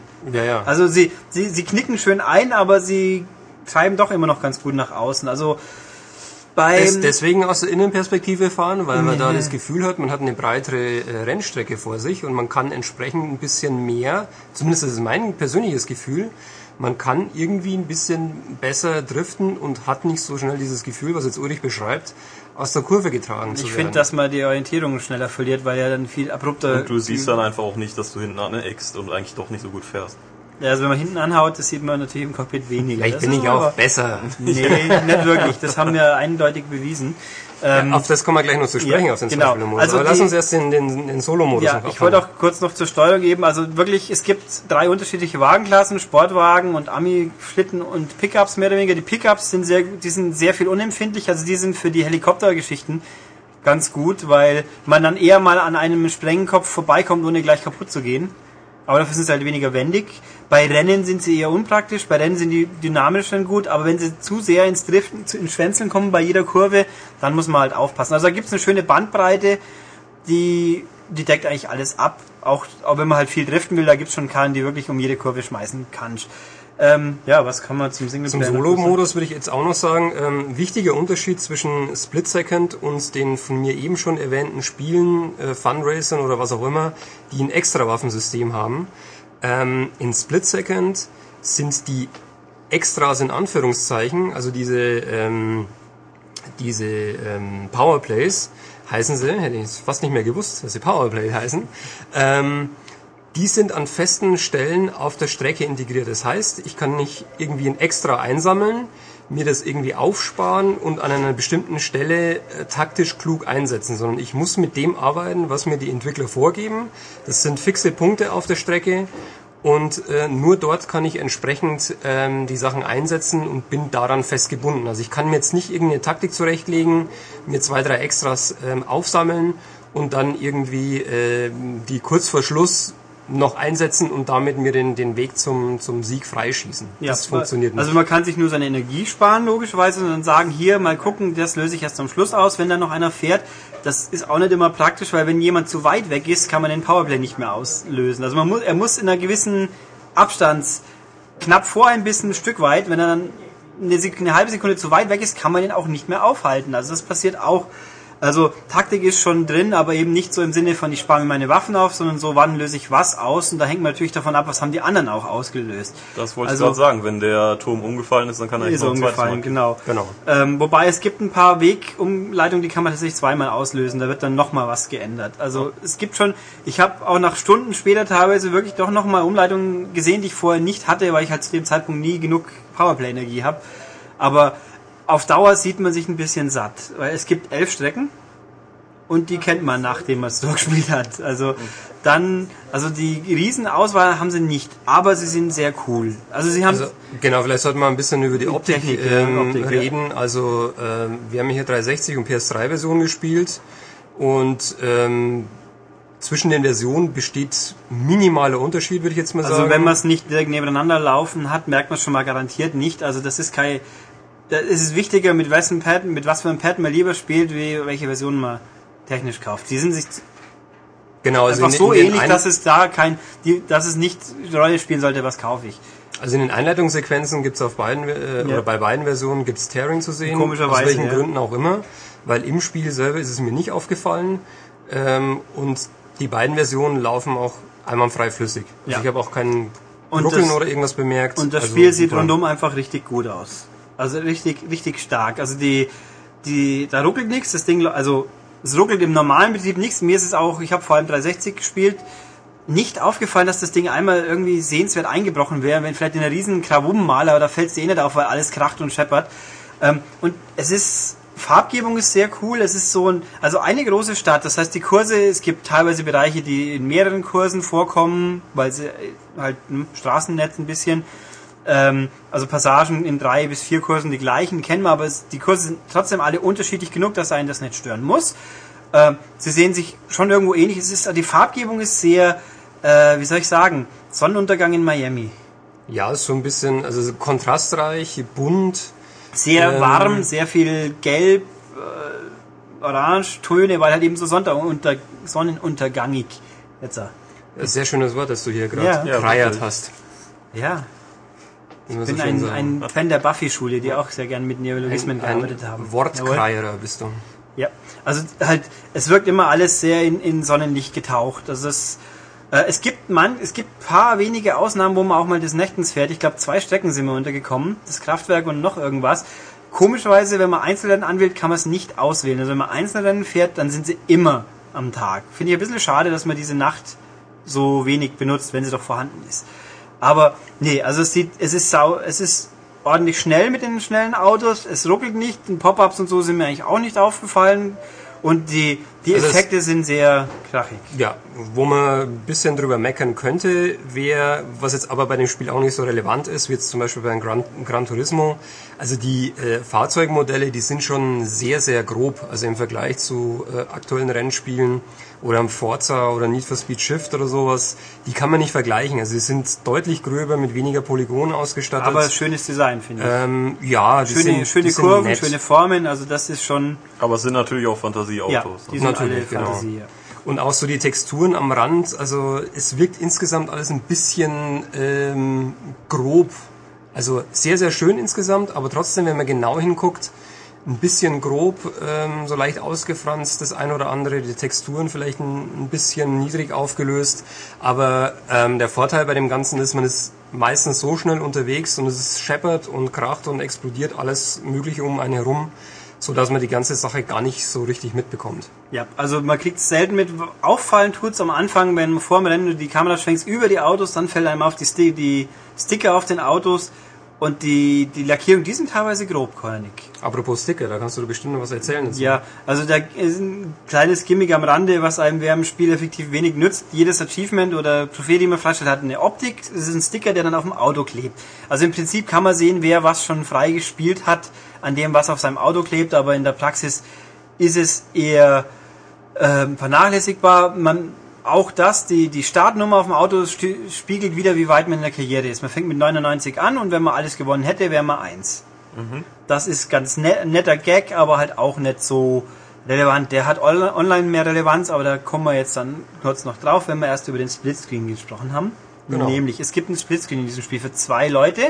Es sind aber alle Computergegner dabei und der funktioniert gut. Genau, und vor allem äh, kann man auch einstellen, ob er jetzt vertikal oder horizontal ähm, gesplittet sein soll, der Zweispieler-Modus. Und ähm, ja, vielleicht sollte man einfach mal darauf eingehen, dass nämlich eine Schwäche, die sich da herausgestellt hat im Spiel, ist, was wir vorhin schon angesprochen hat, eben das mit den Extras auslösen. Es gibt nämlich den Fall, ähm, dass zum Beispiel einer ähm, vorweg fährt, vor dem Feld und dann irgendwann mal so einen großen Abstand erreicht hat, dass man ihn als Nachzügler, wenn man, keine Ahnung, Zweitplatzierter oder Drittplatzierter ist, nicht mehr sieht und man kann ihn dann auch Ja. nicht mehr angreifen. Das Das, ist- ist ein großer Minuspunkt, der zum Beispiel bei Mario Kart oder sowas durch den blauen Panzer Ja. gelöst wird, der dann gezielt den, den ersten angreift oder auch bei Blur. Ähm, da gibt's ja. Ja. auch ein Extra, das äh, gezielt äh, auf den Führenden irgendwie ausgelegt ist. Und das habe ich hier in dem Spiel nicht. Das heißt, wenn einmal einer wirklich vorwegfährt und der ist nicht saublöd und ähm, macht irgendwie zwei, drei Fahrfehler, fährt gegen einen Pfeiler genau, der dann Brücke, ist er weg. Und das, ist, das Fiese daran ist, du kannst hinten ran so gut fahren, wie du willst. Du wirst ihn nicht mehr erreichen, weil du ihn mit Extras nicht mehr erreichen kannst. Also es ist, es ist ein bisschen, wie gesagt, es gibt ein Gummiband, aber beim, beim Multiplayer ist, uns, ist es uns irgendwie abgegangen. Da gibt's es nicht. Oder weniger. Also das ist wirklich, das ist tatsächlich so. Da merkst du auch, wenn die Autos unterschiedlich sind. Das setzt sich eben nahtlos fort online. Online ist bei dem Spiel, es funktioniert problemlos. Man fährt zu acht, das klappt. Ich habe Black technisch nichts erlebt. Ähm, aber es gibt kaum Option. Man kann dieses mit den Lastern fahren, Eliminator, glaube ich, also zeitlich ausschalten und normales Rennen, das war's. Und entweder privat was einrichten, dann kann man die Strecke auswählen oder halt random. Man geht nein und dann wird in jede Runde ein Rennen ausgewählt. Da gibt's auch kein Abstimmen. Nächste Runde wird dieses Rennen gefahren und dann dieses, dann dieses. Das ist halt zufällig. Ähm, kein Abstimmen, ein bisschen schade. Andere Spiele können es ja auch.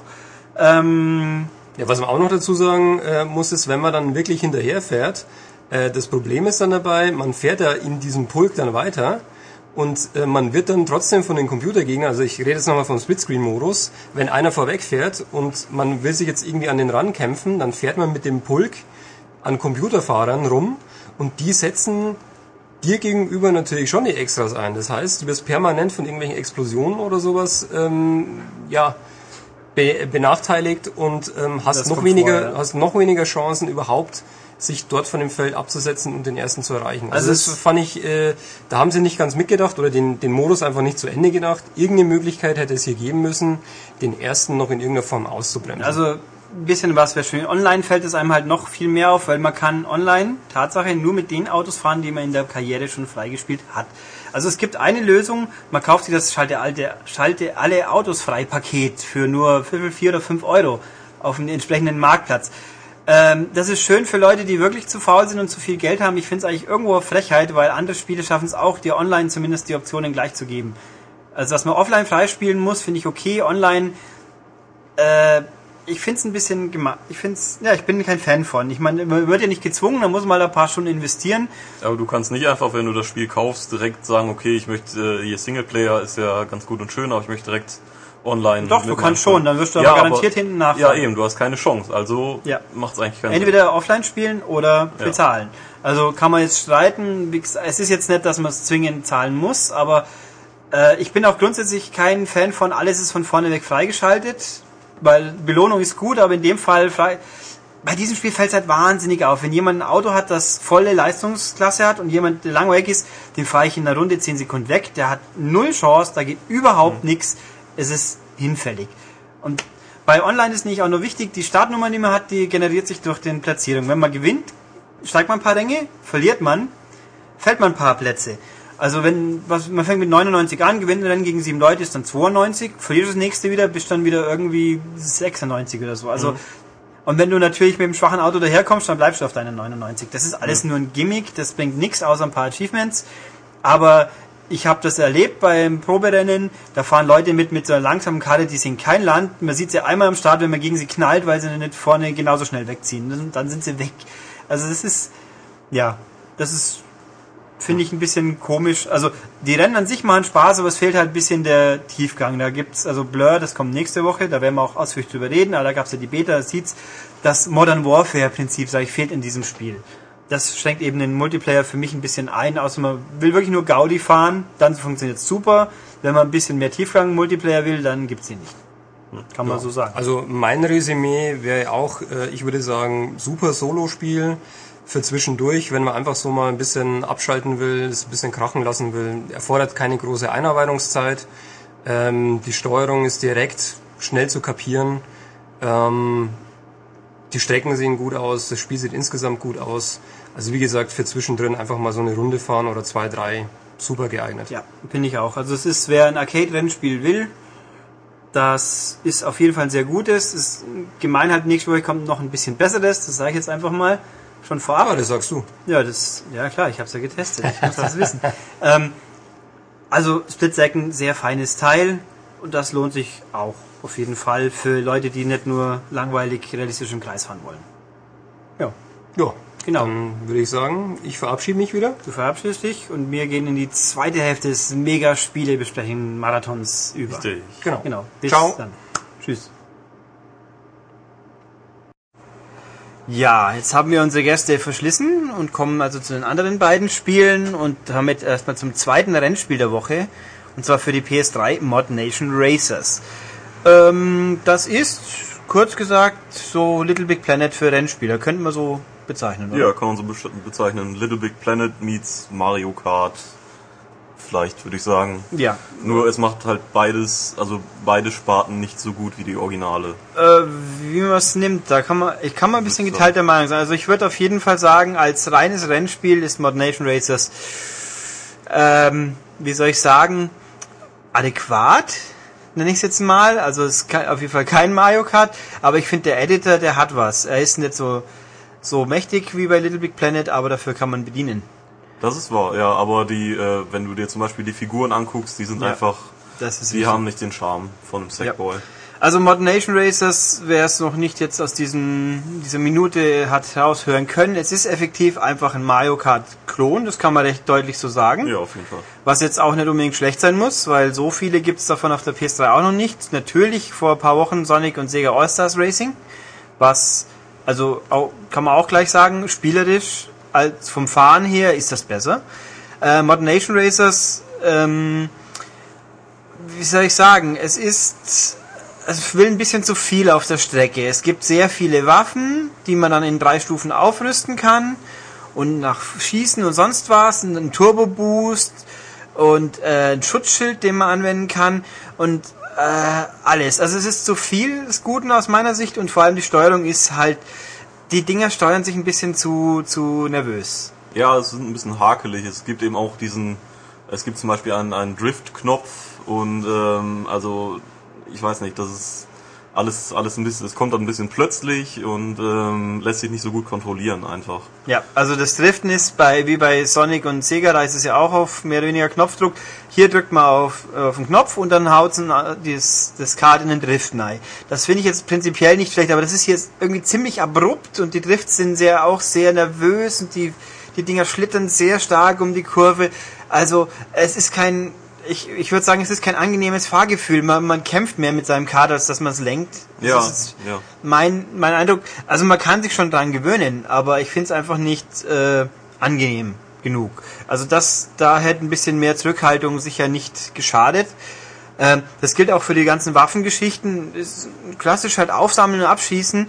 Äh, die sind teilweise sehr durchschlaggebend. Es gibt so eine Art Schallwelle irgendwie, die bremst Ja, einen ich, ein. aber ich hätte mir gleichzeitig ein bisschen mehr Abwechslung gewünscht einfach. Es ist so eben, ja, dann hat man noch Raketen und äh, so Blitzschlag und solche Sachen, aber das ist alles nicht neu, oder? Also Nee, neu ist da in der Hinsicht gar nichts. Und ähm, es ist einfach, ja, das Aufrüstaspekt, die Idee jetzt ist an sich nicht uninteressant, aber so richtig Zeit in dem Hektik hat, hat man dafür auch nicht. Es geht einfach hin und her und vor allem, also Singleplayer in dem Fall, es gibt die Computergegner all, absolut spätestens ab der Hälfte vom Singleplayer-Modus, die halten einfach drauf ohne Ende. Man wird die permanent beschossen, kriegt was um die Ohren irgendwie. Also wer meint, die blauen blauen Dings, blauen Schildkrötenpanzer wären jetzt nervig, die haben da noch nicht gespielt. Das ist echt noch mehr. Ähm, und es gibt theoretisch einen Abwehrmechanismus. Man kann seine Turboenergie, die man glaube ich durch Drifts und so weiter auflädt, Ja. äh, als Schild anwenden. Aber das Timing ist sehr fies. Man muss, man kann, also es toleriert nicht sehr viel Abweichung. Das muss wirklich quasi in der ja, Sekundenbruchteil. man, man kriegt ganz kurz äh, einfach gesagt, dass man äh, äh, angelockt wurde. Also Ja. das, und dann muss man auch wirklich direkt drücken, sonst ist es zu spät. Ja, und außerdem halt auch im richtigen, also bisschen Verzögerung, aber die muss dann wiederum ein bisschen sein. Also man muss sehr exakt treffen und dieser Schutzschirm hält nicht allzu lang. Also wenn man komplette Turbo leistet, zwei, drei Sekunden vielleicht, dann hat man halt keinen Turbo mehr hinterher. Also das, die, das hilft nicht viel. Also da geht's einfach zu viel Rabatz und also mir hat's dann irgendwie schon ziemlich bald keinen Spaß mehr gemacht im Singleplayer. Also gegen Menschen ist das alles wieder natürlich eine andere Baustelle. Da da hat ja jeder mit den gleichen Problemen zu kämpfen, sag ich mal, da passt das schon. Also das ist äh, ein bisschen schade ist es in der Hinsicht, weil die Rahmenhandlung, man ist so der aufstrebende neue Mod, weil die Figuren heißen Mods in dem Fall, ähm, der halt in der Karriere vorankommt. Und das ist im Rahmen von einer Fernsehshow, wo zwei Kommentatoren sich bekabbeln. Und das ist eigentlich ganz nett gemacht. Die Dialoge sind ganz okay und die Fernsehshow außenrum ist ganz okay. Also das ist nett, aber man, man kriegt halt eine Krise. Man Problem ist im Endeffekt, man muss die Singleplayer-Geschichte doch eigentlich gespielt haben, damit man dann für den anderen Teil nämlich den Baukasten genug hat. Zum einen, es gibt 28 Strecken, wenn ich mich nicht vertan habe. Äh, davon sind gleich nur 12 von Beginn an frei, die restlichen kriegt man dann. Und halt ein Haufen Bauteile für die Cards und für seinen Mod und alles. Ähm, genau. Äh, bevor wir zum Editor, zu den Editoren kommen, kurz zur Grafik an sich. Genau. Also es gibt vier Szenarien, was war's? Urwald, Küste, Gebirge und noch irgendwas. Die sind jetzt nicht so unbedingt unähnlich. Also die Wüste sieht halt ein bisschen brauner aus, der Rest ist ein bisschen grüner, aber die sind sich nicht unähnlich. Bin überzeugt davon, es wird später, eher früher als später neue Umgebungen noch zum Nachkaufen kommen. Ähm, aber so die, die üblichen Mario Konventionen, sage ich jetzt mal, wie Eiswelt, Feuerwelt, Himmelswelt, sowas gibt's Sowas nicht. gibt's nicht, das, ähm, also ich würde mich nicht wundern, wenn schon noch mal so eine Lava-Welt in Anführungszeichen kommt. Aber also was da ist, die Umgebungen sehen gut aus. Sie hauen einen jetzt nicht vom Hocker, dass man sagt, boah, es ist super detailliert, aber sie sehen nett aus. Nee, es ist wirklich nett gemacht, einfach sympathisch. Und äh, vor allen Dingen, also bei mir lief es auch wirklich sehr, sehr flüssig, muss ich sagen. Ja, also die, wer die Beta mal probiert haben sollte, das hat sich schon noch verbessert. Also im Rennen selber gibt's eigentlich keine nennenswerten Ruckelprobleme. In der Oberwelt, sag ich jetzt mal, da schon, da ist irgendwie scheinbar Streaming-Geschichte, was auch komisch ist, aber kann man zum Glück. das Komische sind wirklich auch die, die wirklich langen Ladezeiten Ja. vor den Leveln. Das, Also die Ladezeiten sind abartig. Das soll, es gibt zwar die Aussage schon, dass da mal ein Patch das beheben soll, aber das Spiel installiert schon ein paar Gigabyte auf der Platte und lädt dann immer noch ewig, und vor allem auch wenn man ins Menü zurückgeht, Ja. in den Race Hub quasi. Das dauert, also das ist schlimm. Ich meine, lange Ladezeiten bei Rennspielen sind jetzt nicht völlig unüblich. Need for Speed Shift war relativ lang, Forza ist auch ordentlich lang.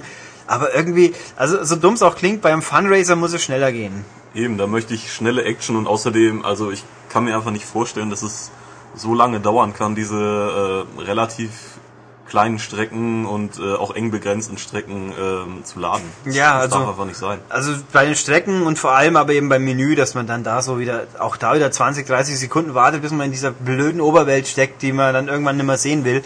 Ähm, also es ist ein bisschen obskur. Also die Umgebung und alles sind, sind schick, nett, gefallen mir. Was ein Problem ist, sind die Figuren. Ähm, die Mods, die sind einfach hässliche Sackboys. Ich glaube, das trifft's ganz gut. Ja, ich denke auch. Das ist einfach, ähm, man hat ja auch diesen, diesen Figuren-Editor und äh, kriegt dann da eine weiße Figur hingestellt, die man mit unglaublich vielen Sachen eben ähm, personalisieren kann.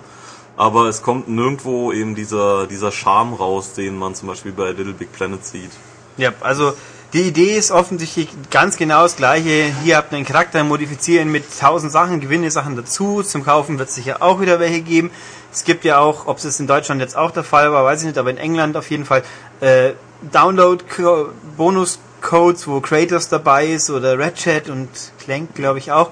Und Sackboy gibt es tatsächlich, der, der ist der Einzige, der aussieht wie er selbst. Sackboy ist nicht mit dem Editor zusammengebaut, offenkundig, sondern es ist das Sackboy-Modell. Und der sieht auch gut aus. Aber hier diese Charaktere, gut, es gibt sicher Leute, die den Stil gut finden, aber hier, hier nicht, hier niemand. Also, die sehen einfach unsympathisch aus. Man kriegt keine, also, äh, die haben keinen Charme. Also man kann schon mit, mit Mühe einen hinbasteln, wo man sich nicht ganz drüber aufregen muss, aber sie sind nicht sympathisch. Nee, sie sind eigentlich einfach nur skurril und ähm, ja, merkwürdig zusammengebaut und äh, das passt alles nicht so richtig. Also man, man kann keine Bindung aufbauen. Nee, also die Cards kann man auch manipulieren mit vielen Bauteilen. Da ist es ein bisschen anders, aber es sind halt mechanische Geräte. Was soll man da schon wirklich viel falsch machen? Also das ist schon, ja, okay. Also so viel dazu. Online spielen geht natürlich, geht mit zwölf Leuten. Das ist so, wie wir es bisher ausprobieren konnten. Funktioniert halt einfach. Bisschen mehr Optionen hätten wir sich wieder gewünscht. Geht halt hauptsächlich Rennen und fertig. Ähm, aber das, das Beste an Mod Nation und was das Ding trotz aller Sachen, wo man hier nörgelt, sehr interessant macht, ist der Editor. Der ist richtig, also für die Streckeneditor, der ist richtig toll. Also Little Big Planet weiß man ja auch, gab, war ja auch viel Editor Teil 2, das jetzt kommt, hat natürlich noch einen größeren.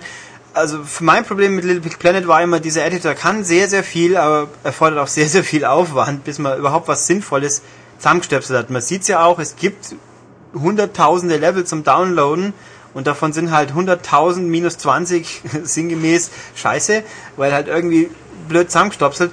Also bei Modern Nation Racers muss man sich fast schon anstrengen, was Schlechtes zu bauen. Also es ist auch wirklich in der Bedienung äh, ja. sehr einfach. Ja, also es, es gibt Details, also je weiter man in die Details steigt, desto ab, da wird schon ein bisschen komplexer und fummeliger, aber die rudimentären Grundsachen sind super einfach. Man, es gibt ein einfaches Tool, wo man die Höhenunterschiede feststellt. Man hat halt so einen großen runden Cursor, den man über seinen, seine Sandbox quasi fährt und kann dann heben und senken den ganzen Spaß. Das probiert, äh, funktioniert problemlos. Also das geht richtig gut ähm, ist alles in Echtzeit auch. Also man sieht sofort, was man macht. Und dann Berge bauen und alles. Und dann schnappt man sich eine Planierraupe und mit der fährt man einfach durch die Gegend und legt quasi in Echtzeit den Kurs. Und das ist richtig gut. Das funktioniert einfach gut. Man sieht sofort, was man baut. Äh, kleine Karte zeigt einem die Übersicht. Sonst sieht man halt in Echtzeit, wo ich gerade rumwalze. Ähm, und ja, es gibt halt natürlich natürliche Grenzen, wo man nicht über, überschreiten kann, also Maximallänge des Kurses und äh, maximale Dimension der, der, der Spielewelt, der sag ich mal. Das muss dann aber auch ein Rundkurs sein, oder? Ja, ja. Das, das ist auch zum Beispiel, wenn man sich, bevor man sich verzettelt, es gibt die Option einfach jetzt automatisch den Kurs abschließen. Dann, dann baut der Editor halt einfach den Rest der Strecke, was im Endeffekt normal ist dann die Vogelperspektive zum Ziel ist, aber wenn es halt nicht direkt geht, dann schafft er schon eine Kurve das geht. Also es gibt eigentlich keine Situation, wo man sich so richtig vertun kann. Man kann auch so äh, Spiralen nach oben fahren, so mit, mit Brücken und alles. Also es geht sehr, sehr viel. Das funktioniert wirklich gut. Und dann auch das, wo man sagen könnte, oh Gott, jetzt habe ich eine Strecke, die ist ja nett, aber jetzt muss ich es noch verzieren. Auch das geht im Endeffekt super simpel. Man kann, natürlich kann man jeden einzelnen Baum pflanzen und jedes einzelne extra legen oder sonst was. Es gibt aber auch einfach die Option, mach mal automatisch. Mhm. Dann sieht er, dann gibt's so im Zeitraffer, fährt man mit, während links und rechts und auf der Strecke Objekte aufgestellt werden. So fup, fup, fup, fup, links, rechts gehen dann die Pflanzen hoch und dann da das Turbofeld. Und das, ja, fertig. Das ist, ich find's toll. Und da kommt immer was raus, was auch sehenswert ist. Also der baut nicht 20 Mal das gleiche Objekt hintereinander, dass man sagt, oh, das ist jetzt aber langweilig, nix. Da, das passt schon. Da wird dann schon mal gezielt, hier kommen jetzt ein paar Häuser hin und dann eine Strecke, wo wieder nur Baum ist. Das passt. Und das kann man natürlich dann nachträglich bearbeiten. Man kann vieles machen, man kann Abkürzungen einfügen, man kann den Untergrund ändern, also nicht alles Asphalt, man kann auch gerne mal ein Stück nur ähm, ja, lose Erde machen, man kann äh, Tunnel einbauen, also das, das muss man gleich manuell machen. Man kann durch Berge Tunnel bauen, das geht. Aber ähm, ist eigentlich alles drin, auch so äh, eben die, wo man die Extras abschmeißt. Es gibt so Hindernisse, die man durch, stimmt, das habe ich vorhin nicht erwähnt, äh, so Aktionsfelder quasi, wenn man da drüber fährt, dann wird ein Hindernis vorne aktiviert. So ein bisschen so Splitsecond-mäßig, aber halt redu- reduziert das. Von mir ist mal ein Hammer, so ein Betonblock so dump auf die Strecke stotzt. Oder eine, eine na, Begrenzungssperre Sperre quasi hochkommt, damit einer neiknallen kann. Solche Sachen gibt's auch, aber es ist nicht, ähm, also nicht riesen explosiv, aber das gibt's alles. Und das man, der Editor legt das alles für einen an, wenn man will. Man kann es auch wieder abbauen. Also da gibt's gar nichts. Also es geht auch schnell und wie sieht das mit den Ladezeiten so aus? Geht dann alles? äh, Im Editor selber gibt's keine Ladezeiten. Also wenn man erstmal drin ist, dann passt das schon alles. Ja. Ähm, und das ist, und was auch sehr schön ist, also zumindest soweit ich es probieren konnte, ähm, die Strecken, die vorgegeben sind, die die Entwickler für den Singleplayer-Modus gemacht haben, die kann man sich anschauen auch. Also man kann schon gucken, wie haben die das jetzt eigentlich gebaut? Im Gegensatz zu Little Big Planet. Bei Little Big Planet hieß zwar auch immer, alle unsere Edi äh, Levels sind im Editor gebaut, ihr könnt das auch, aber nachschauen, wie wir es gemacht haben, das könnt ihr jetzt erstmal nicht. Hier geht's. Ähm, Finde ich sehr, sehr fein. Ja, ist Also- ansprechend. Also das im Endeffekt, ich würde gerne ein besseres Rennspiel mit diesem Editor haben wollen. Dann wären wir genau richtig. Also, weil, also gut, ich muss sagen, natürlich, so toll ich den Editor finde, ich glaube letzten Endes natürlich so viel Abwechslung wie bei Little Big Planet ist nicht drin, weil es ist natürlich immer eine Rennstrecke und wie, wie viele Millionen Layouts gibt's, die sich wirklich grundlegend unterscheiden.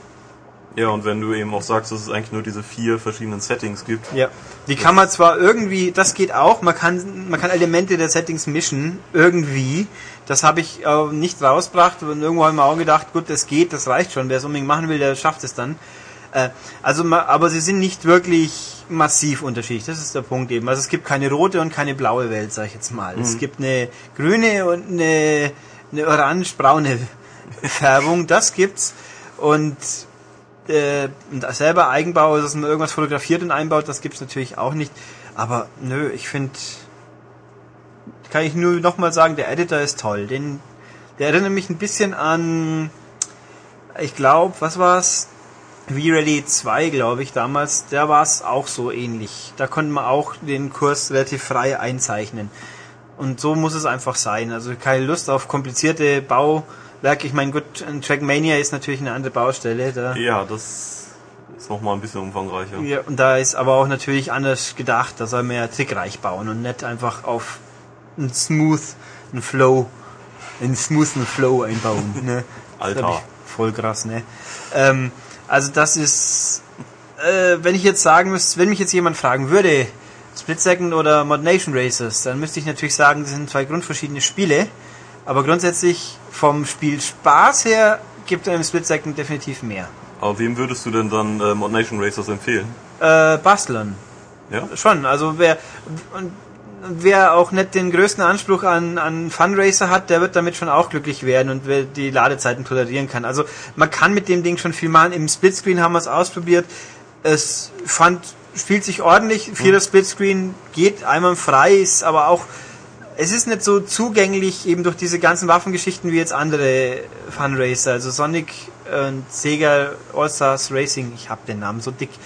Ähm, die, das ist schon, schon ein bisschen besser, aber äh, wer ein bisschen mit der kreativen Seite von dem Spiel was anfangen will, dem würde ich sagen, der kann sich's echt anschauen. Ne? Unbedingt zum Vollpreis. Und ich sollte übrigens dazu sagen, PSP-Version gibt's auch, die haben wir aber nicht getestet, weil zum Test hatte ich bloß einen Download-Code und äh, also, stopp, zum Test im Heft, da hieß es, dürft ihr noch nicht. Und jetzt, Nachtest haben wir zugegeben nicht gemacht. Und Download-Codes mit PSP, das ist immer so ein Riesengefummel mit diesem blöden Account. Darf nur das auf der PSP laufen, dann gehen die anderen Sachen nicht. Und also ist ein bisschen, kurz gesagt, ich habe keine Ahnung, ob die PSP-Version wirklich was hergibt. Ich glaube, die meisten Leute werden es auch nicht wirklich wissen wollen. Es gibt ja auch ein Demo dazu. Ähm, wenn doch, ihr könnt mir gern schreiben. Ich schaue es mir schon noch an, wenn ihr unbedingt Wert drauf legt. Aber dann möchte ich mindestens fünf Zuschriften und das kriege ich sowieso nicht. Das weiß ich jetzt schon. Okay. Ähm, Sonst fleißig posten. ja, aber nö, da sage ich jetzt extra, E-Mail muss es sein. So viel Aufwand muss sein, weil ich habe ja dann auch Aufwand davon. Ähm, nee, also das Gerücht war auch, äh gut, da gehen wir, da sind wir schon drauf eingegangen. Wir nehmen übrigens, ich soll es am Rande erwähnen, wieder mein Kunterbunt durcheinander auf, darum weiß ich jetzt schon, was wir noch sagen werden. Aber deswegen möchte ich keine temporären Paradoxe in den Podcast sonst noch einbauen. Blasels, Mirakel, Orakel, Konfus, Theorie. Konfus daher Schwafel. Ähm, ja, da auch, genau. Haben wir also eigentlich, muss ich noch irgendwas sagen? Habe ich was vergessen? Hm, nee, eigentlich nicht. Grafik, Singleplayer, Multiplayer, Editor. Ja, Ja. genau. Dann, also wenn es mal irgendwann nicht mehr 70 Euro kostet, würde ich sagen, dann guck mal. Ja, würde ich auch sagen. Ja. Gut, dann haben wir die Rennspiele ver verwaltet. Kommen wir jetzt zum letzten Spiel der Woche, auf das wir diesmal eingehen, nämlich ein iPhone-Spiel. Nein, iPhone lasse ich diesmal aus, weil ich habe keine Zeit gehabt, mir eins zu suchen, weil ja viele wichtige große Spiele da waren, die man spielen muss, will, tut. Unter anderem das, was jetzt dann kommt. Genau. Nämlich, da kommt so ein kleines, bescheidenes Spiel von so einem unbekannten Publisher, der nennt sich Take-Two und hat so ein komisches Label, das nennt sich Rockstar. Und das Spiel heißt so merkwürdig Red Dead Redemption. Ja, gut. Also Western. Yeah. Ähm, und das könnte ich natürlich ganz kurz machen und sagen Grand Theft Horse und fertig. Und das wäre auch nicht falsch. Ja, aber es wäre wahrscheinlich etwas zu kurz für unsere Ja, Zuhörer. es äh, wäre ein bisschen knapp gefasst. Nein, also Red Dead Redemption ist jetzt nach ein bisschen Verschiebungen und Zeug jetzt rausgekommen diese Woche und es ist letzten Endes ein ja, Grand Theft Horse. Ich drehe mich im Kreis. Ähm, es ist halt also open, typisches Rockstar äh, Markenzeichen, große Spielewelt, Open World, man kann viel machen. Diesmal aber nicht als Ganove in der Jetztzeit, sondern man ist ein, äh, naja, Cowboy. Ja. Mangels besserer Bezeichnung. Eigentlich auch Ex-Ganove halt. Ja, das schon. Also es spielt im Westen, äh, im, im Westen, das ist offensichtlich angeordnet in Mexiko, Kalifornien, Texas, so in diesem Bereich. Äh, nachdem der, ich glaube New Austin heißt der eine Staat, das ist dann offensichtlich Texas. Also Texas und äh, Mexiko mit anderen Namen. Äh, spielt Anfang des 20. Jahrhunderts. Also ich glaube, man kann es sogar genau, genau an, ich glaube 1911 ist es, wenn ich mir vertan habe. Das wird im Laufe des Spiels an einer Stelle recht klipp und klar deutlich. Das spoilere ich jetzt nicht, weil da muss man schon eine Weile spielen, bis man sieht, wieso das so deutlich ist.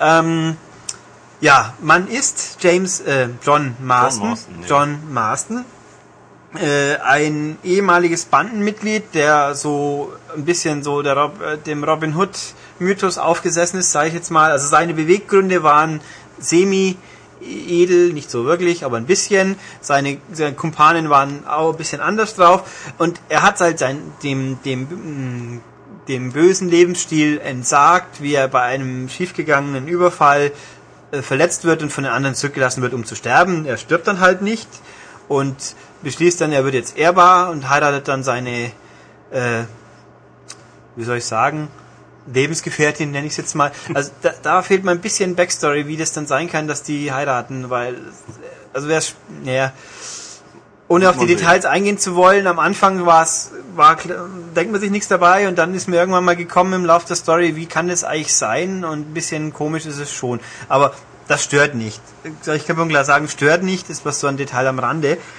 Ähm, also und macht und setzt sich halt, lässt sich nieder auf einer Farm und will halt Farmer werden. Das klingt auch alles ganz toll, nur dummerweise kommt dann das, der Vorläufer vom FBI daher und sagt, hey du, du Ex-Ganove, du, wir entführen jetzt deine Frau und dein Kind und bringen sie um, wenn du uns nicht hilfst, so ungefähr, deine Ex-Kumpanin einzufangen und sie wegzusperren. So, und das ist im Endeffekt der, der Setup vom Spiel. Man muss dann halt losziehen und seine alten äh, Kampfgesellen, Spießgesellen äh, Ding festmachen. ja, genau, aufspüren, Ding festmachen. Ähm, das äh, Anfang ist auch, das glaub, das erzähle ich jetzt einfach, weil das wirklich der Anfang vom Spiel ist. Dann spürt man den einen auch auf und geht, kommt, geht zu seiner Festung und kriegt dann gleich wieder eine Kugel. Fängt sich gleich wieder eine Kugel und wird wieder liegen gelassen und wird dann von einer freundlichen Farmerin aufgesammelt, die einen aufpeppelt und da fängt dann im Endeffekt das Spiel richtig Ich an. will auch mal dazu sagen, das ist verdammt dämlich, sich vor so eine Festung zu Ja. stellen und äh, zu sagen, hey, komm doch raus und gib auf, äh, ich will nur das Beste für dich. Ja, also John Marston sagt auch von sich selber, dass er nicht unbedingt der hellste ist. So ist es nicht. Also er hält sich jetzt nicht für ein Genie. Eben, das wird dann schon klar im Spiel. Ähm, ja, und sie peppelt ihn auf und dann wird man quasi erstmal eingeführt in die Grundzüge des Spiels. Also am Anfang macht man auch so lustige Sachen wie ähm, ja, Pferde hüten, Hasenjagd. Hasen, ja, oh ja, genau. Da hat Matthias gleich geweint, dass man gleich am Anfang vom Spiel kleine, kleine pelzige Tiere wegschießt. Ja. Puff. Ähm, ja, also da wird man eingeführt und dann lernt man halt den ganzen Quatsch erstmal. Ähm, gib mir mal Pointer, in welche Richtung ich reden soll. Ähm, ja, wie sieht der Singleplayer aus? Wie motiviert das? Eben auch die Open World, gibt's genug zu tun? Ja, also es ist, äh, man kann auf jeden Fall sagen, es ist ein ganzes Stück kürzer als äh, GTA 4. Ich habe für die komplette Hauptstory unter 20 Stunden gebraucht, was mir persönlich jetzt nicht zusagt, weil irgendwo hat man nur endlich viele Stunden Zeit im Tag und in der Woche. Da ist es ganz gut, wenn man ein Ende auch erreichen kann.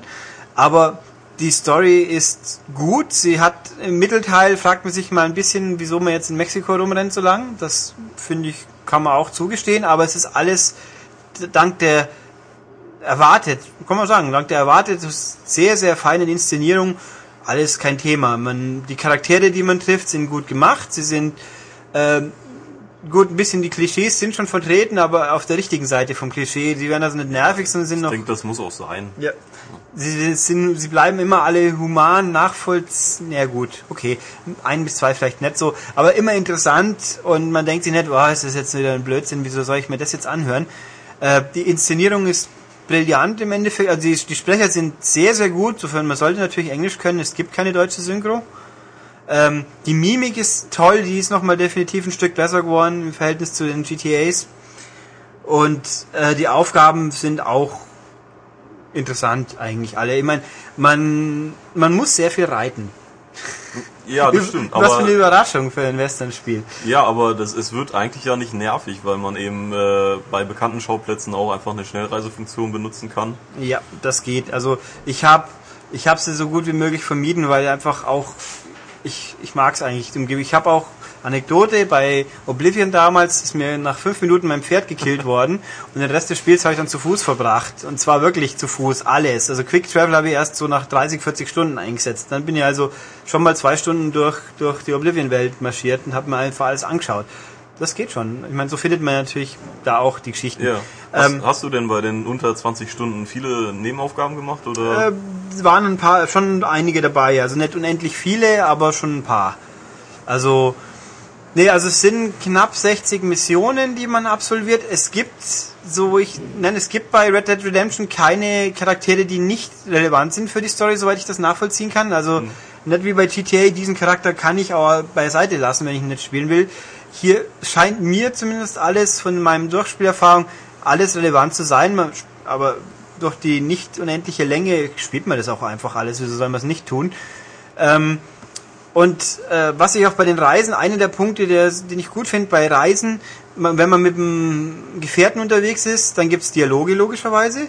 Und man kann auch dann auf, wenn man auf den Reitknopf quasi drauf bleibt, passt man sich geschwindigkeitstechnisch dem, dem Mitreisenden an. Ja, muss glaube ich auch kaum noch lenken. Also bei ja ein bisschen schon. Bei bei bei harten Kurven schon, aber ja. das Normale. Also so und so in die ungefähre Richtung wird man auch automatisch gesteuert. Das ist ganz, das ist praktisch einfach und und entspannend und vor allem fast immer reicht dann auch die Zeit, dass der Dialog wirklich durch ist. Was bei GTA ja gerne mal passiert ist, man ist zu früh am Ziel und bums ist der Dialog weg. Ja. Oder wird abgebrochen. Ist mir zwei, dreimal hier schon auch passiert, aber normalerweise kommt es nicht vor. Ähm, ja, Aufgaben. Ich meine, meistens, ohne jetzt in große Details gehen zu wollen, das soll es ja schließlich selber erleben, oft ist natürlich dabei, man muss ähm, kämpfen.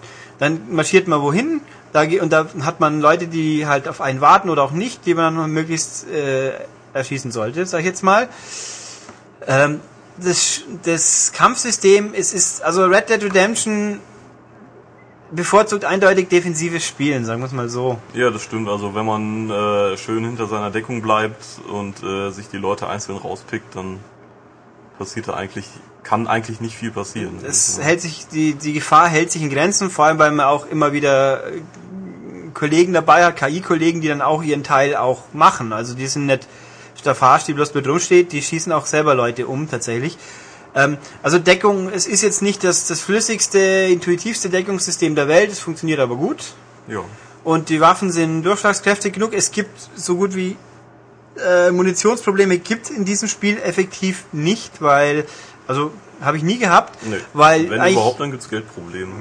Das kann vorkommen. Ich habe ja. eigentlich aber nie was gekauft. ähm, Nee, der Punkt ist, jeder gefallene Gegner, also es, Red Dead Redemption, ich werde jetzt nach und nach immer wieder mal Sachen einflechten, die es in diesem Spiel gibt, die es bei GTA nicht gab. Also einer der Punkte ist zum Beispiel, wenn man jemanden erschossen hat, der bleibt liegen, wird dann als kleines X auf der Karte markiert, den kann man dann durchsuchen, hat ein paar Dollar meistens dabei und vor allem Munition. Also quasi jeder Bösewicht hat Munition, die man dann auch aufhebt. Also Munitionsmangel gibt's eigentlich fast nicht. Man hat halt die Standard-Westernwaffen, Revolver, Gewehr, Schrotflinte gibt's auch. Später kriegt man mal eine, eine frühzeitliche Sniperwumme, nicht nur einer Zoomstufe, also entweder schaut man durchs Fernrohr oder man schaut nicht so ungefähr. Ähm, und äh, Dynamit gibt's auch, so ist es nicht. Aber es ist nicht so riesengroß die Auswahl, aber sie ist völlig ausreichend, sie funktioniert auch gut. Ähm, Gibt's eigentlich Nahkampf mit einem Messer oder sowas? ja, Messer gibt's auch und es gibt auch so Nahkampf-Kills. Wenn man nah an jemanden hingeht und dann auf, auf Schuss drückt, dann pustet man dem schon den Schädel weg. Das ist ein bisschen irritierend, weil doch recht martialisch. Im Gegensatz, das Spiel ist jetzt nicht übermäßig grausam. Im Sinne von Blutfontäne oder so nix. Das ist ab 18 und ungeschnitten. Das ist glaubwürdig. Nee, fand, also bisher, ich habe es ja nur ein paar Stunden jetzt gespielt und eigentlich bin mehr in der freien Welt rumgeritten. Das Grausamste, was ich halt bisher gesehen hatte, war einfach, wenn man äh, irgendwelche Tiere häutet, dass dann Ja, das oh ja. auf den Bildschirm spritzt. Äh, man kann Tiere, die man erlegt, kann man häuten und dann das Fleisch mitnehmen oder das Fell. Und da ist, dann packt er sein Messer aus. Man sieht so aus quasi Perspektive des Kadavers, sieht man ihn so drüber beugen und schlitz, schlitz. Und dann macht splutz, splutz und zwei, drei Blutflecken am Bildschirm. Es ist ein bisschen merkwürdig. Wieso, weshalb? Weil, Ja. wenn man jemanden umschießt, ist nicht halb so viel Blut zu sehen, wie wenn man jetzt ein Tier äh, ausschlachtet. Vor allen Dingen bleibt dann auch immer ein blutiger, gehäuteter Kadaver Ja, liegen. so ein und, Brocken. Äh, von so einem Pferd, das ist schon einiges. Ja, das ist schon komisch. Also es gibt Nahkampfgeschichten, aber wenn man normal spielt, sage ich jetzt einfach mal, sieht man das auch selten, weil man einfach nicht nah hingeht. Es, Ja. ist, es ist nicht sinnvoll, in diesem Spiel auf, auf einen Nahkampf zu gehen. Es, ähm, in dem Zusammenhang auch wichtig, es gibt, es gab ja mal die Meldung, Red Dead Redemption hat Schwierigkeitsgrade, hat es de facto nicht. Es, man kann nicht sagen, ich will jetzt auf leicht, mittel, schwer spielen. Äh, Tatsache ist, das Spiel ist definitiv ein ganzes Eck leichter wie GTA, was auch damit zusammenhängt, dass es viele Checkpoints gibt. Was weil jeder, der GTA irgendwann gespielt hat, weiß das zu schätzen. Es gibt Checkpoints und zwar wirklich sehr liberal gesetzte, die einem keinen Stress machen normalerweise. Ähm, der Unterschied im Schwierigkeitsgrad in Anführungszeichen ist die, welches Waffensystem man wählt. Es gibt drei Hilfsmechanismen, also Schießmechanismen. Es, für, für Leute, die wahnsinnig sind, gibt es überhaupt keine Unterstützung da würde ich sagen, rate ich von ab, weil in dem Moment, wo man auf dem Pferd sitzt und im Galopp schießen muss und dann das manuell zielen, ich würde sagen, da bis man da jetzt alle getroffen hat, ist man selbst ein Sieb. Ja. Das geht hier nicht. Dann gibt's die Mittelstufe ist, äh, durch, wenn man auf Zielen drückt, also L, um halt das Zielkreuz anzumachen, dann wird aufgeschaltet auf den nächsten Gegner, aber nicht, wenn bei rabiaten Bewegungen geht das Zielkreuz wieder runter, sage ich jetzt mal. Also Ja, stimmt. und bei einfach bleibt's bombensicher immer drauf. Das ist ein bisschen zu simpel. Also Mitteleinstellung ist fast auch schon, also neigt dazu noch einfacher zu sein wie mittendrin. Mhm. Ist aber gut und adäquat und gerade eben, wenn man beim Reiten ist man dankbar, dass es geht. Eben. Also das funktioniert alles gut, macht also auch das Spiel, würde ich sagen, zugänglich für jedermann. Ja, es ist auch so eben, also das, ähm, das, das äh, Zielen gestaltet sich manchmal etwas schwierig, aber die äh, Gegner sind jetzt nicht so hell, dass sie äh, äh, die Deckung flankieren oder sowas. Also Eher weniger, ja. Also es Ja. kann halt passieren, gerade bei bei mobilen Gefechten, dass man mal in eine dumme Situation reinkommt, weil aus drei Richtungen eine welche ankommen und man Ja, eingekesselt wird. das also, stimmt. Das war das Einzige, wo ich ein bisschen in Schwierigkeiten dann auch mal geraten bin, wenn man ähm, zum Beispiel als Nebenaufgabe so äh, Steckbriefaufgaben erfüllt Ja, das kann. Oh ja, diesen. dann und dann jemanden halt ähm, umlegen muss oder oder eben ja gefangen nehmen hat bei mir eigentlich nie so richtig funktioniert, aber ja, da brauchst du ja ein Lasso für. Ja, und ähm, ja, und dann kommen danach dann immer noch irgendwelche Trupps mit äh, auf Pferden an.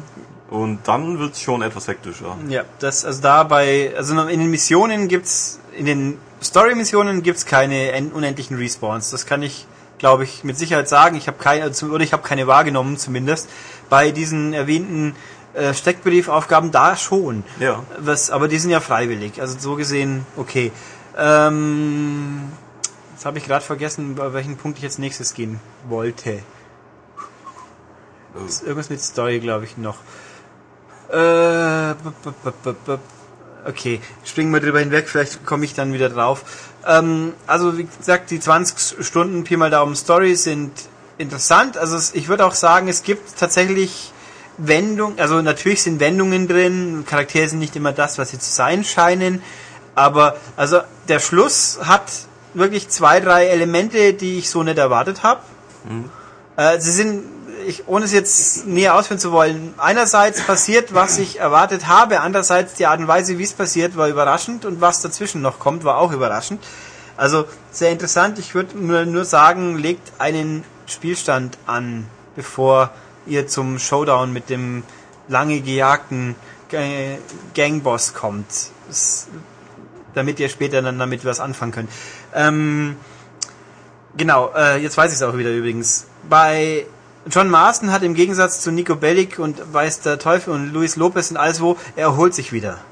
Er hat also tatsächlich, Rockstar hat hier beschlossen, wir übernehmen die heutige Konvention, äh, Helden sterben zwar, aber sie, wenn man sie lang genug in den Schatten stellt, erholen sie sich wieder. Also das macht natürlich die Gefechte auch einfacher, weil man nicht, nicht wie blöd Angst haben muss, dass man drauf geht, weil jetzt das letzte bisschen Energie weg ist. Es gibt auch entsprechend keinen Energiebalken, sondern wirklich auch wieder so das klassische, der Bildschirm färbt sich Färbt ein, jetzt rot, wissen ja. wir, wie es aussieht. Balken gibt's zwei Stück, komme ich darauf gleich. Es gibt die, die, die Pferdeleiste, wenn man auf einem Pferdchen galoppiert, kann man ihm die Sporen geben, aber nur begrenzt viel. Macht man zu lang, schmeißt einen das Viech ab.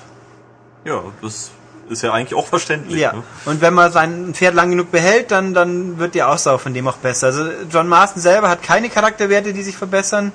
Keine richtigen, die Pferde schon im Sinne von Ausdauer wird besser. Und es gibt den Deadeye-Balken, das ist im Endeffekt, wenn man mit dem Revolver schießt, kann man die, kann man eine Zeitlupe anwerfen und dann Gegner vormarkieren und das und dann quasi eine schnelle Salve rauslassen. Hat man auch schon mal Das ist gesehen. Äh, wichtig und automatisch bei Duellen, die es auch gibt, ganz klassisch westernmäßig, Straße, wer früher zielt und schießt. Da, wobei ich da gleich einwerfen muss, da ist das Tutorial, wie man das steuert, ein bisschen missverständlich. Also äh, vor allem das Tutorial, wenn man den Text liest, irgendwann geht's einfach los. Also wenn man mit einem Duell spielen muss gegen jemand, das ist, man kommt schon drauf, wie es geht. Ich habe es mir erklären lassen von der PR und dann war es gut. Der da war der Text ein bisschen missverständlich, aber grundsätzlich funktioniert Deadeye so, wie man sich's vorstellt und gut. Äh, man braucht es nicht unbedingt oft. Es gibt also Situationen, wo man es wirklich brauchen kann, wenn jemand eine Geisel nimmt quasi. Dass man ihnen halt den, die Pistole wegschießt oder den Kopf, aber nicht die Geisel trifft.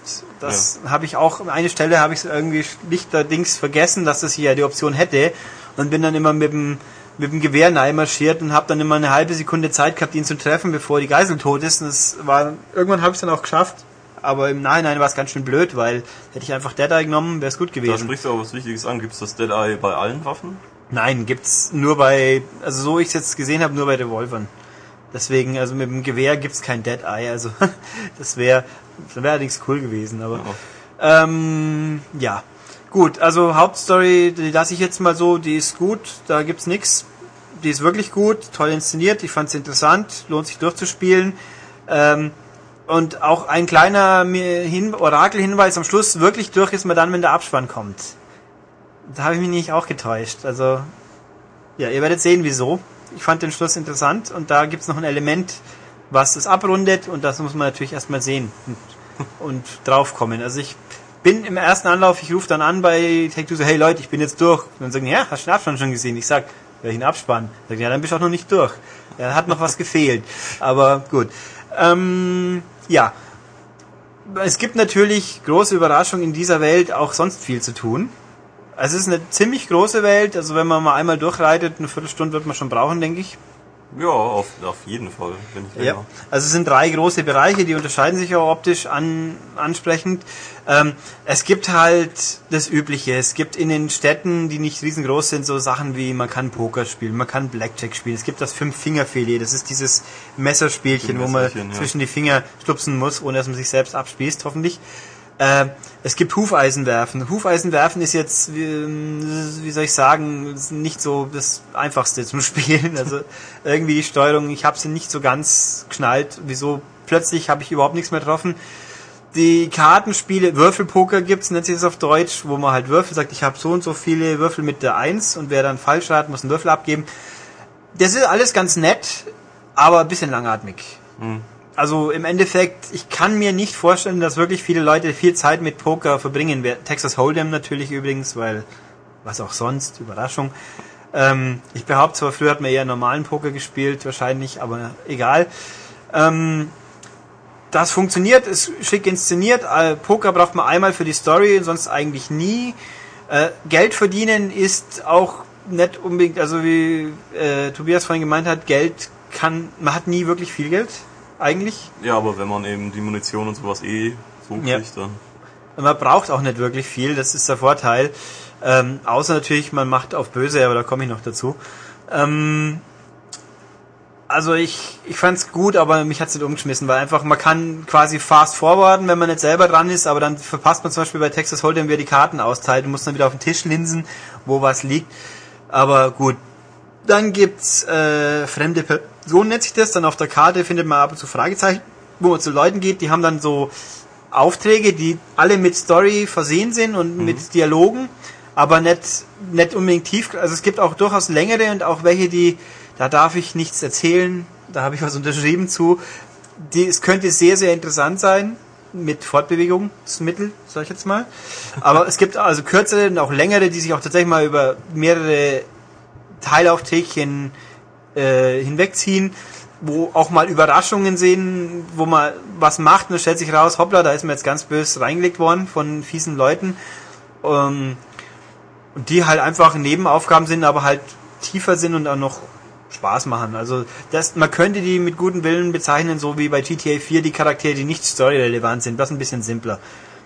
Und dann gibt's die Zufallsereignisse. Wenn man so durch die Gegend reitet oder sonst wo, dann, dann rennen halt einfach mal Viecher über den Weg, aber auch Leute. Es kann mal sein, dass einer kommt, hey, kannst du mir helfen? Hat jemand mein Pferd geklaut? Holst du mir bitte wieder? Oder eine Frau, oh, Hilfe, ich bin überfallen worden. Dann ist sie nur ein Lockmittel für die bösen Ganoven im Hintergrund. Da gibt's so mindestens ein Dutzend verschiedene Varianten, die einem vorkommen können, die, die man im Normalfall ignorieren kann oder aber auch wahrnehmen. Dann hat man ein bisschen Geld mitgenommen. Ich fand ich fand's sehr cool. Vor allen Dingen, weil man eben eigentlich ja denkt, dass äh, bei diesen Weiten und der weiten Prärie und so, dass es irgendwie schnell langweilig wird, wenn man durch die Gegend reitet. Aber durch diese ganzen Zufälle ähm, ist es immer interessant. Ja, also es ist schon, das ist fein, das lockert das Ganze auf. Man kann auch äh, Pflanzen sammeln, wenn man an Pflanzen vorbeisammelt, werden die kurz eingeblendet im Radarschirm. Hier eine Pflanze, die kann man verkaufen, braucht man ab und zu für Nebenaufgaben oder äh, so Challenge, Herausforderungen, die jetzt quasi Hüte der Natur, wo man äh, letztens, wenn man sie alle absolviert, so wie Taxifahrten, am Schluss liegt eine Belohnung oder bestimmte Tiere jagen. Das geht und äh, Schatzsuche. Es gibt Schatzkarten, die, die sind fies. Da sind halt Landschaftsmerkmale eingezeichnet, die muss man halt aufspüren und dann gibt's da irgendwas zu finden. Und wir haben die eine Karte, die jeder findet, wir haben es nicht gefunden. Nee, das ist, ist- ein Baum, an den ein, ein Galgenstrick baumelt und das ist jetzt nicht unbedingt das größte Merkmal, das ich mir sofort merke. Also ist aber schon eine coole Sache, das. Ähm, das gibt's halt. Also es, ich finde, es gibt genug nebenbei zu tun. Es ist jetzt kein GTA. Ich finde, die Minispiele haben auch nicht das Niveau, nicht ganz den Charme-Niveau einer eines GTA 4. Also da geht schon auch bei oder bei Gay Tony Bassjumpen und Tanzen finde ich schon witziger wie Poker spielen und Hufeisen werfen. Es gibt übrigens auch ein Kino, wo man so alte Stummfilme stimmt. anschauen. Zwei Stück gibt's, glaube ich. Ist auch ganz witzig. Also das passt schon alles da. Kann man jetzt nicht meckern. Also das, ja, finde ich gut. Ähm, jetzt ist mir schon wieder was entfallen. Ähm, Mir springt immer mitten im Schwafeln was ins Gehirn, was ich erzählen will, und bis ich dann den wir Satz... können sonst auch einfach mal über die Grafik sprechen. Zum Beispiel. Ja, das, die Grafik ist, es ist, sieht besser aus wie GTA 4. Also ich finde es find, ich find's sehr stimmig einfach. Es passt Ja. alles zusammen. Ähm, das Einzige, was also jetzt bei den Animationen ein bisschen stört, ist äh, der, der Gang von äh, John Marston. Das Ein bisschen starksig. ja, es sieht ein bisschen merkwürdig Also aus. mich hat's jetzt aber- nicht so gestört, aber die lieben Kollegen hier haben sich irgendwie alle darauf eingeschossen, dass er ein bisschen rumstarkst, aber also ich fand's jetzt nicht schlimm. Äh, bisschen nicht ganz happy bin ich damit, wie, wie abrupt der Wechsel zwischen normalem Gehen und Laufen ist. Also die Steuerung ist auch so GTA-mäßig und muss auf, wenn man auf A drückt, dann spurtet er, wenn man öfters drückt, spurtet er schneller. Äh, die Pferde sind neigen dazu, ein bisschen, ein bisschen starksig zu sein, aber es sind halt nicht die beweglichsten Viecher der Welt. Also Pferd rückwärts rangieren macht auch keinen Spaß. Ja. Ähm, das ist, hat alles, hat zugegeben Einschränkungen, aber ist nicht dramatisch. Also die Charaktere sind toll animiert, grundsätzlich, laufen, na Auf gut. jeden Fall, ja. Aber Mimik ist großartig, die Umgebung ist wirklich toll, viel Pflanzenwelt, es wirkt auch nicht wie aus dem Baukasten, es wirkt alles organisch. Und die, gerade auch die Städte, da sind keine viereckigen Gebäude, die, die Wände sind mal ein bisschen schief und alles. Äh, in Mexiko, die Stadt sieht besonders toll aus, dann die große Waterstone, Blackstone, hab vergessen.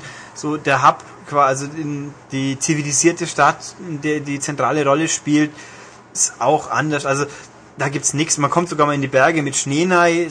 Also Abwechslung gibt's da auch genug. Das, die Grafik stimmt einfach. Ähm, zum Vergleich PS3 360 möchte ich nicht viel äußern. Man liest ja tausend Sachen. Also wir haben jetzt beides gespielt ich sag's jetzt mal so, es kann schon sein, dass die 360 ein Tick besser daherkommt, aber das ist, das darf keine Kaufentscheidung sein. Das ist eher, mit welchem Pad, welches Pad ist mir sympathischer, ist wichtiger wie das hier. Ja, Ob jetzt Fall. vielleicht ein Grasbüschel mehr ist, also das gibt sich nicht viel. Es gibt Tag- und Nachtwechsel, die sehr schick sind. Also in der Nacht es ist düster, man sieht aber grundsätzlich genug. Äh, Sonnenuntergänge sind sehr schick gemacht. Was ein bisschen dumm ist, was heißt dumm? Äh, viele Missionen sind nicht an den Zeitpunkt gebunden. Wenn ich also hinkomme, startet die Mission. Und wenn man natürlich wie ich dann irgendwie das schafft, fast immer, wenn es Sachen gibt wie schieße jemand auf Entfernung ab und man, man startet es in der Nacht, dann hat man natürlich nicht unbedingt die Sichtvorteile. Problem, ähm, das in der Hinsicht auch ein bisschen doof ist. Also es gibt Situationen, wo der Auftraggeber erst um 6 Uhr in der Früh aufsteht, so ungefähr. Und bei äh, es gibt keinen Timeskip wie bei Oblivion. Oder ich glaube Fallout hat es auch noch. Ähm, Ja, doch, klar. es gibt, man kann nicht sagen, okay, ich will jetzt einfach mal hier blöd rumstehen und lasse es einfach sechs Stunden im Zeitraffer vergehen. Man kann speichern, dafür gehen natürlich sechs Stunden. Man kann speichern in seinen Häusern, aber auch, jetzt das, auch das ist neu und gut, in der freien Wildnis kann man jederzeit ein Lager aufstellen und da speichern. Aber man muss sich halt immer ein bisschen dann auch von der letzten Siedlung entfernen. Was, Ja. äh, Also es ist kein Drama, man muss Nee. es aber tun tatsächlich. Ähm, ja, das ist halt so eine Geschichte. Man kann da speichern oder Fast Travel, also dann halt zum Zielort traveln, äh, reisen lassen, teleportieren. Ähm, aber das trotzdem, das ist jetzt auch eine klei so ein kleiner Punkt, wo ich mir auch gewünscht hätte, lasst mir einfach die Zeit vorspulen und ohne Safe Game, Safe Game anlegen zu müssen. Aber gut, das gibt, es ist eine Kleinigkeit eben. Ähm, ja. Was habe ich denn noch? Multiplayer? Kann Multiplayer kann man schon. Ich überlege bloß, ob mir noch was anderes vorher einfällt, was ich für wichtig erachte. Äh, Ambiente, Sprache, Musik. Musik möchte ich kurz was zu sagen, weil ich immer auch ließ in unserem Forum, oh, ich habe mir schon eine Playlist mit tollen Morricone-Sachen angelegt. Dazu fällt mir ein, ihr Banausen, das geht nicht. Man nimmt die Musik des Spiels. Bei Rockstar-Spielen passt die Musik halt normal.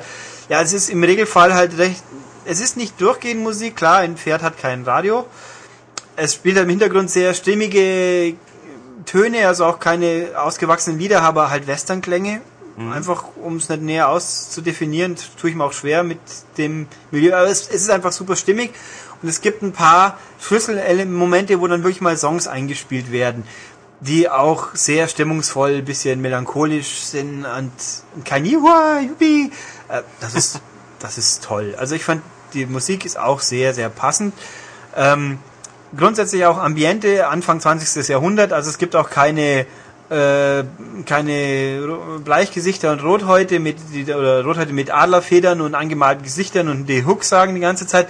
Man trifft mal auf Eingeborene, also auf Native Americans, wie es so schön heißt.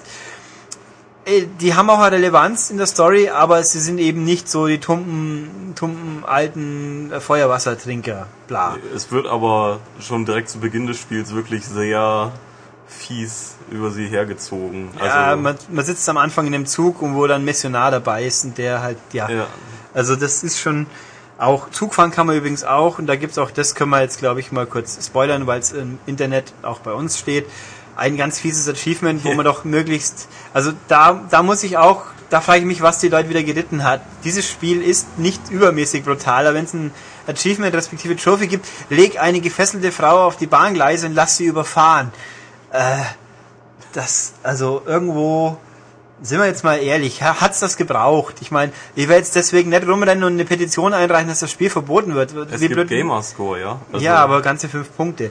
Ähm, Aber das wa- ist dir doch egal. Hauptsache Gamerscore. Nee, das stimmt nicht. äh, so und ich ja, bin ich unser Praktikant? Nein. Also äh, ähm, nee, also da muss ich schon, da habe ich mir echt gedacht, wie ich das, ich wusste das nicht zum Testen. Das kam jetzt eben erst raus, weil es ein geheimes Achievement war. Mir, Das kann doch nicht sein. Wie, wie bescheuert. Ich meine, das ist doch un, unnötig. Es gibt auch, in diesem Spiel gibt es übrigens auch im Gegensatz zu GTA, John Marston ist ein Familienmann, der ist verheiratet, der liebt seine Frau, also geht er auch nicht fremd. Ich finde ihn unheimlich sympathisch, muss ich ehrlich sagen. Also auch direkt am Anfang, wenn er sich mit seiner äh, mit, mit der Frau unterhält, die ihn quasi gerettet hat, Ja. äh, da kommt wirklich ein sympathischer Touch rüber. Ja, das auf jeden Fall. Also, ähm, also es gibt keine, äh, ja, keine sexuelle Stimme. Es gibt eine, die auch mir wieder die, so nach dem Motto, wir müssen jetzt eine drin haben, die, das bin ich bei, also wirklich das Gegenteil von jemand, der nicht gerne nackte Frauen in Spielen sieht. Das kann man gerne machen, habe ich kein Problem mit. Nur attraktiv sollte sie erstens schon sein. da kann man hier schon streiten. Ähm, und ich frage mich halt einfach, was es soll, weil in, der, in dem Moment ist kam es mir unnötig vor und hab's erst hab, und vor allem im ersten Moment von der Perspektive immer gedacht, ist jetzt gerade ein Texturfehler aufgetreten oder nicht. Also es war jetzt nicht God of War technisch so in your face, aber also in your face schon, aber zuerst denkt man erst, was ist jetzt los? Aber egal, auch das, wer sich an, an Nippeln und, und Bibern stört, der soll nicht hinschauen. Ähm, ja. Gut, äh, dann nachdem mir jetzt, glaube ich, ich abdrifte in irgendwelche Nebensächlichkeiten, noch kurz zum Multiplayer. Intensiv habe ich ihn noch nicht gespielt. Ich konnte ihn bis antesten. Es ist eine offene Welt. Also man kann quasi eine Instanz starten, in der man zu 8 oder zu 16 drum rennt. Einfach frei was macht. Aber jetzt fällt mir noch was zum Singleplayer ein, aber das füge ich dann hier dann ein. Äh, kann machen, was man will, so ungefähr. Rumrennen, Städte gehen. Ähm, oder sich halt zu klassischen Matches zusammentun, zwei Gangs, dann gibt's so eine Art Deathmatch oder Capture the Flag Varianten. Also man kann alles machen, was im Singleplayer auch geht, im Sinne von Schießen, Rennen, Reiten. Die Minispiele gibt's natürlich nicht. Und es gibt ein Auflevel-System. Auch wie es halt so Modern Warfare technisch wieder, jede, jeder Kill, jede Aktion gibt Experience, schaltet man neue Level frei, wird das Pferd besser, neue Waffen, neue Charakterskins. Das ist gut. Also was, das bisschen, was ich probieren konnte, war echt ordentlich. Es gibt scheinbar momentan bei noch ein paar Connection-Probleme beim, beim Start, aber gut, das wird sicher ausgebügelt. Ich finde das reizvoll, weil man in die ganze Welt ist und über die Welt verteilt gibt's auch so Ganoven-Verstecke, wo man quasi hingehen kann mit, mit oder ohne andere Leute und dann sagen kann, hier rotte ich jetzt die, die Bösewichte aus und krieg dann halt ein paar Wellen wo, von Schurken, die ich dann abräume, krieg dann Punkte für und hab halt Action. Das gibt's übrigens eben dadurch der Sprung zum Singleplayer auch. Im Singleplayer auch. An einigen Stellen im Spiel gibt's diese Festung, wo man dann einen Revolver hält, zum Beispiel Tiff, sagt, hilf mir doch bitte hier die Ganoven zu erledigen und so Geschichten, wo man dann eben so einsteigen kann und halt mal jenseits der Story Action fährt und das auch, ich glaube, die respawnen auch in Anführungszeichen im Laufe des Spiels wieder. Also weil auch hier auch offline, und da bin ich jetzt doch wieder zurückgekehrt, gibt's Erfahrungspunkte im Sinne von Ruhm und äh, Ehre, glaube ich. Ja, ich. Also Ruhm ist einfach, man wird bekannter, je bekannter man ist, desto besser, desto mehr Nebenaufgaben kann man warten auf einen oder Leute, die einen um Hilfe fragen. Und Re- Ehre, Reagieren die Leute eigentlich auch dann so richtig, wenn man an ihnen vorbeireitet? das hat mit Ehre zu tun hauptsächlich, Ja. ja. Wenn man also sich gut verhält, dann wird man populär und dann schauen die Gesetzeshüter auch mal weg, wenn man ein Pferd klaut, so ungefähr. Oder sonst, oder andersrum halt. Und dann entsprechend, da gibt's Reaktionen von der Umgebung, die dann schon sagt, oh, Marsten, du bist toll, so ungefähr. Also nicht immer, aber halt manchmal, klar. Weil man ist ja nicht stadtbekannt hier. Und ähm, das spielt auch eben eine Rolle im, im COP-System, im Wanted-System, sag ich mal. Das, auf das sollte ich auch nochmal eingehen, denke ich. Wenn man was anstellt, dann gibt's wie bei GTA auch, wird man verfolgt von Gesetzeshütern, dann steigt der Wanted-Level. Ähm, und im Gegensatz zu GTA wird man nie ganz los, kann man nicht durch Flüchten ganz los. Man, man, man verliert zwar Beachtung, aber der Wanted, das Kopfgeld bleibt. Wenn man also wieder das anstellt, wird die Suche automatisch sofort höher. Und also wenn man sagt, einen bringt man um, 50 Dollar Kopfgeld und man flüchtet, okay, dann sagen wir nichts mehr anstellt, ist man relativ sicher, außer man hat einen schlechten Ruf. Aber wenn man das anstellt, dann ist dann plötzlich schon 100. Los wird man es, indem man, man kann ab und zu Zeugen bestechen, die was gesehen haben, was man getan hat, damit es nicht auffällt. Oder Man, bezahlt, man hat einen Freibrief quasi, den man ab und zu kriegen kann bei Nebenmissionen oder sonst wo, wo man quasi sich reinwäscht. Oder man geht zu einer Telegrafenstation und zahlt sein Kopfgeld selber. Und dann ist man auch frei. Aber das ist halt ähm, schon, da sei es, böse sein hat stärkere Konsequenzen in der Hinsicht. Wobei ich nicht sicher bin, wenn man drauf geht, ob es dann einfach verschwindet, weil dann was durch die Checkpoints ja nicht so schlimm ist in dem Fall. Aber naja. Also ähm, Kritikpunkte, muss, was nehmen wir denn kurz? Ein paar gibt's natürlich schon. Also was äh, mir nicht gepasst hat, ist die Schriftart, die gewählt wurde. Das ist selbst, also das ist so eine filigrane, enge Buchstabenschrift, die gut aussieht, aber halt vor allem auf kleinen Fernsehern brauchst du halt fast Da schon eine, ja. eine Lupe. Also die Schrift an, die Buchstaben an sich sind nicht zu klein, aber sie sind zu schmal und zu eng zusammen. Das wird dann alles ein bisschen äh, unübersichtlich. Wundere ich mich, bei GTA war es besser. Da war die Schrift zwar kleiner, aber gut besser zu lesen tatsächlich. Ähm, also das ist halt so ein kleiner Schönheitsfehler. Natürlich, wer, wer halt gar kein Englisch kann, der ist darauf angewiesen, weil das Ding hat keine deutsche Sprache. Was ich persönlich bin jetzt wieder so arrogant und sage, heutzutage sollte jeder Englisch lernen, weil es hat einfach Nutzen. Ja, das finde ich auch einfach, wenn du dann äh, deutsche Synchronsprecher hast, die dann noch irgendwie einen texanischen Akzent irgendwie reinbringen oder so, das muss nicht sein. Das funktioniert dann eh nicht. Also Ja. das ist so eine Kleinigkeit, dann äh, ja die Minispiele, die habe ich ja schon erwähnt, Hufeisen werfen, wenn ich mal rausfinde, wie ich es konsistent so werfen kann, wie ich will, dann ist auch gut. Da habe ich zwar das Achievement bekommen für einen perfekten Wurf, aber es war eher Zufall wie sonst was. ähm, nee, also da gibt's echt nix, was mir einfällt. Also im Großen und Ganzen ist, ich würde sagen, Red Dead Redemption ist das geworden, was man erwartet. Es ist ein super Spiel. Es ist erfüllt im Endeffekt die Erwartungen.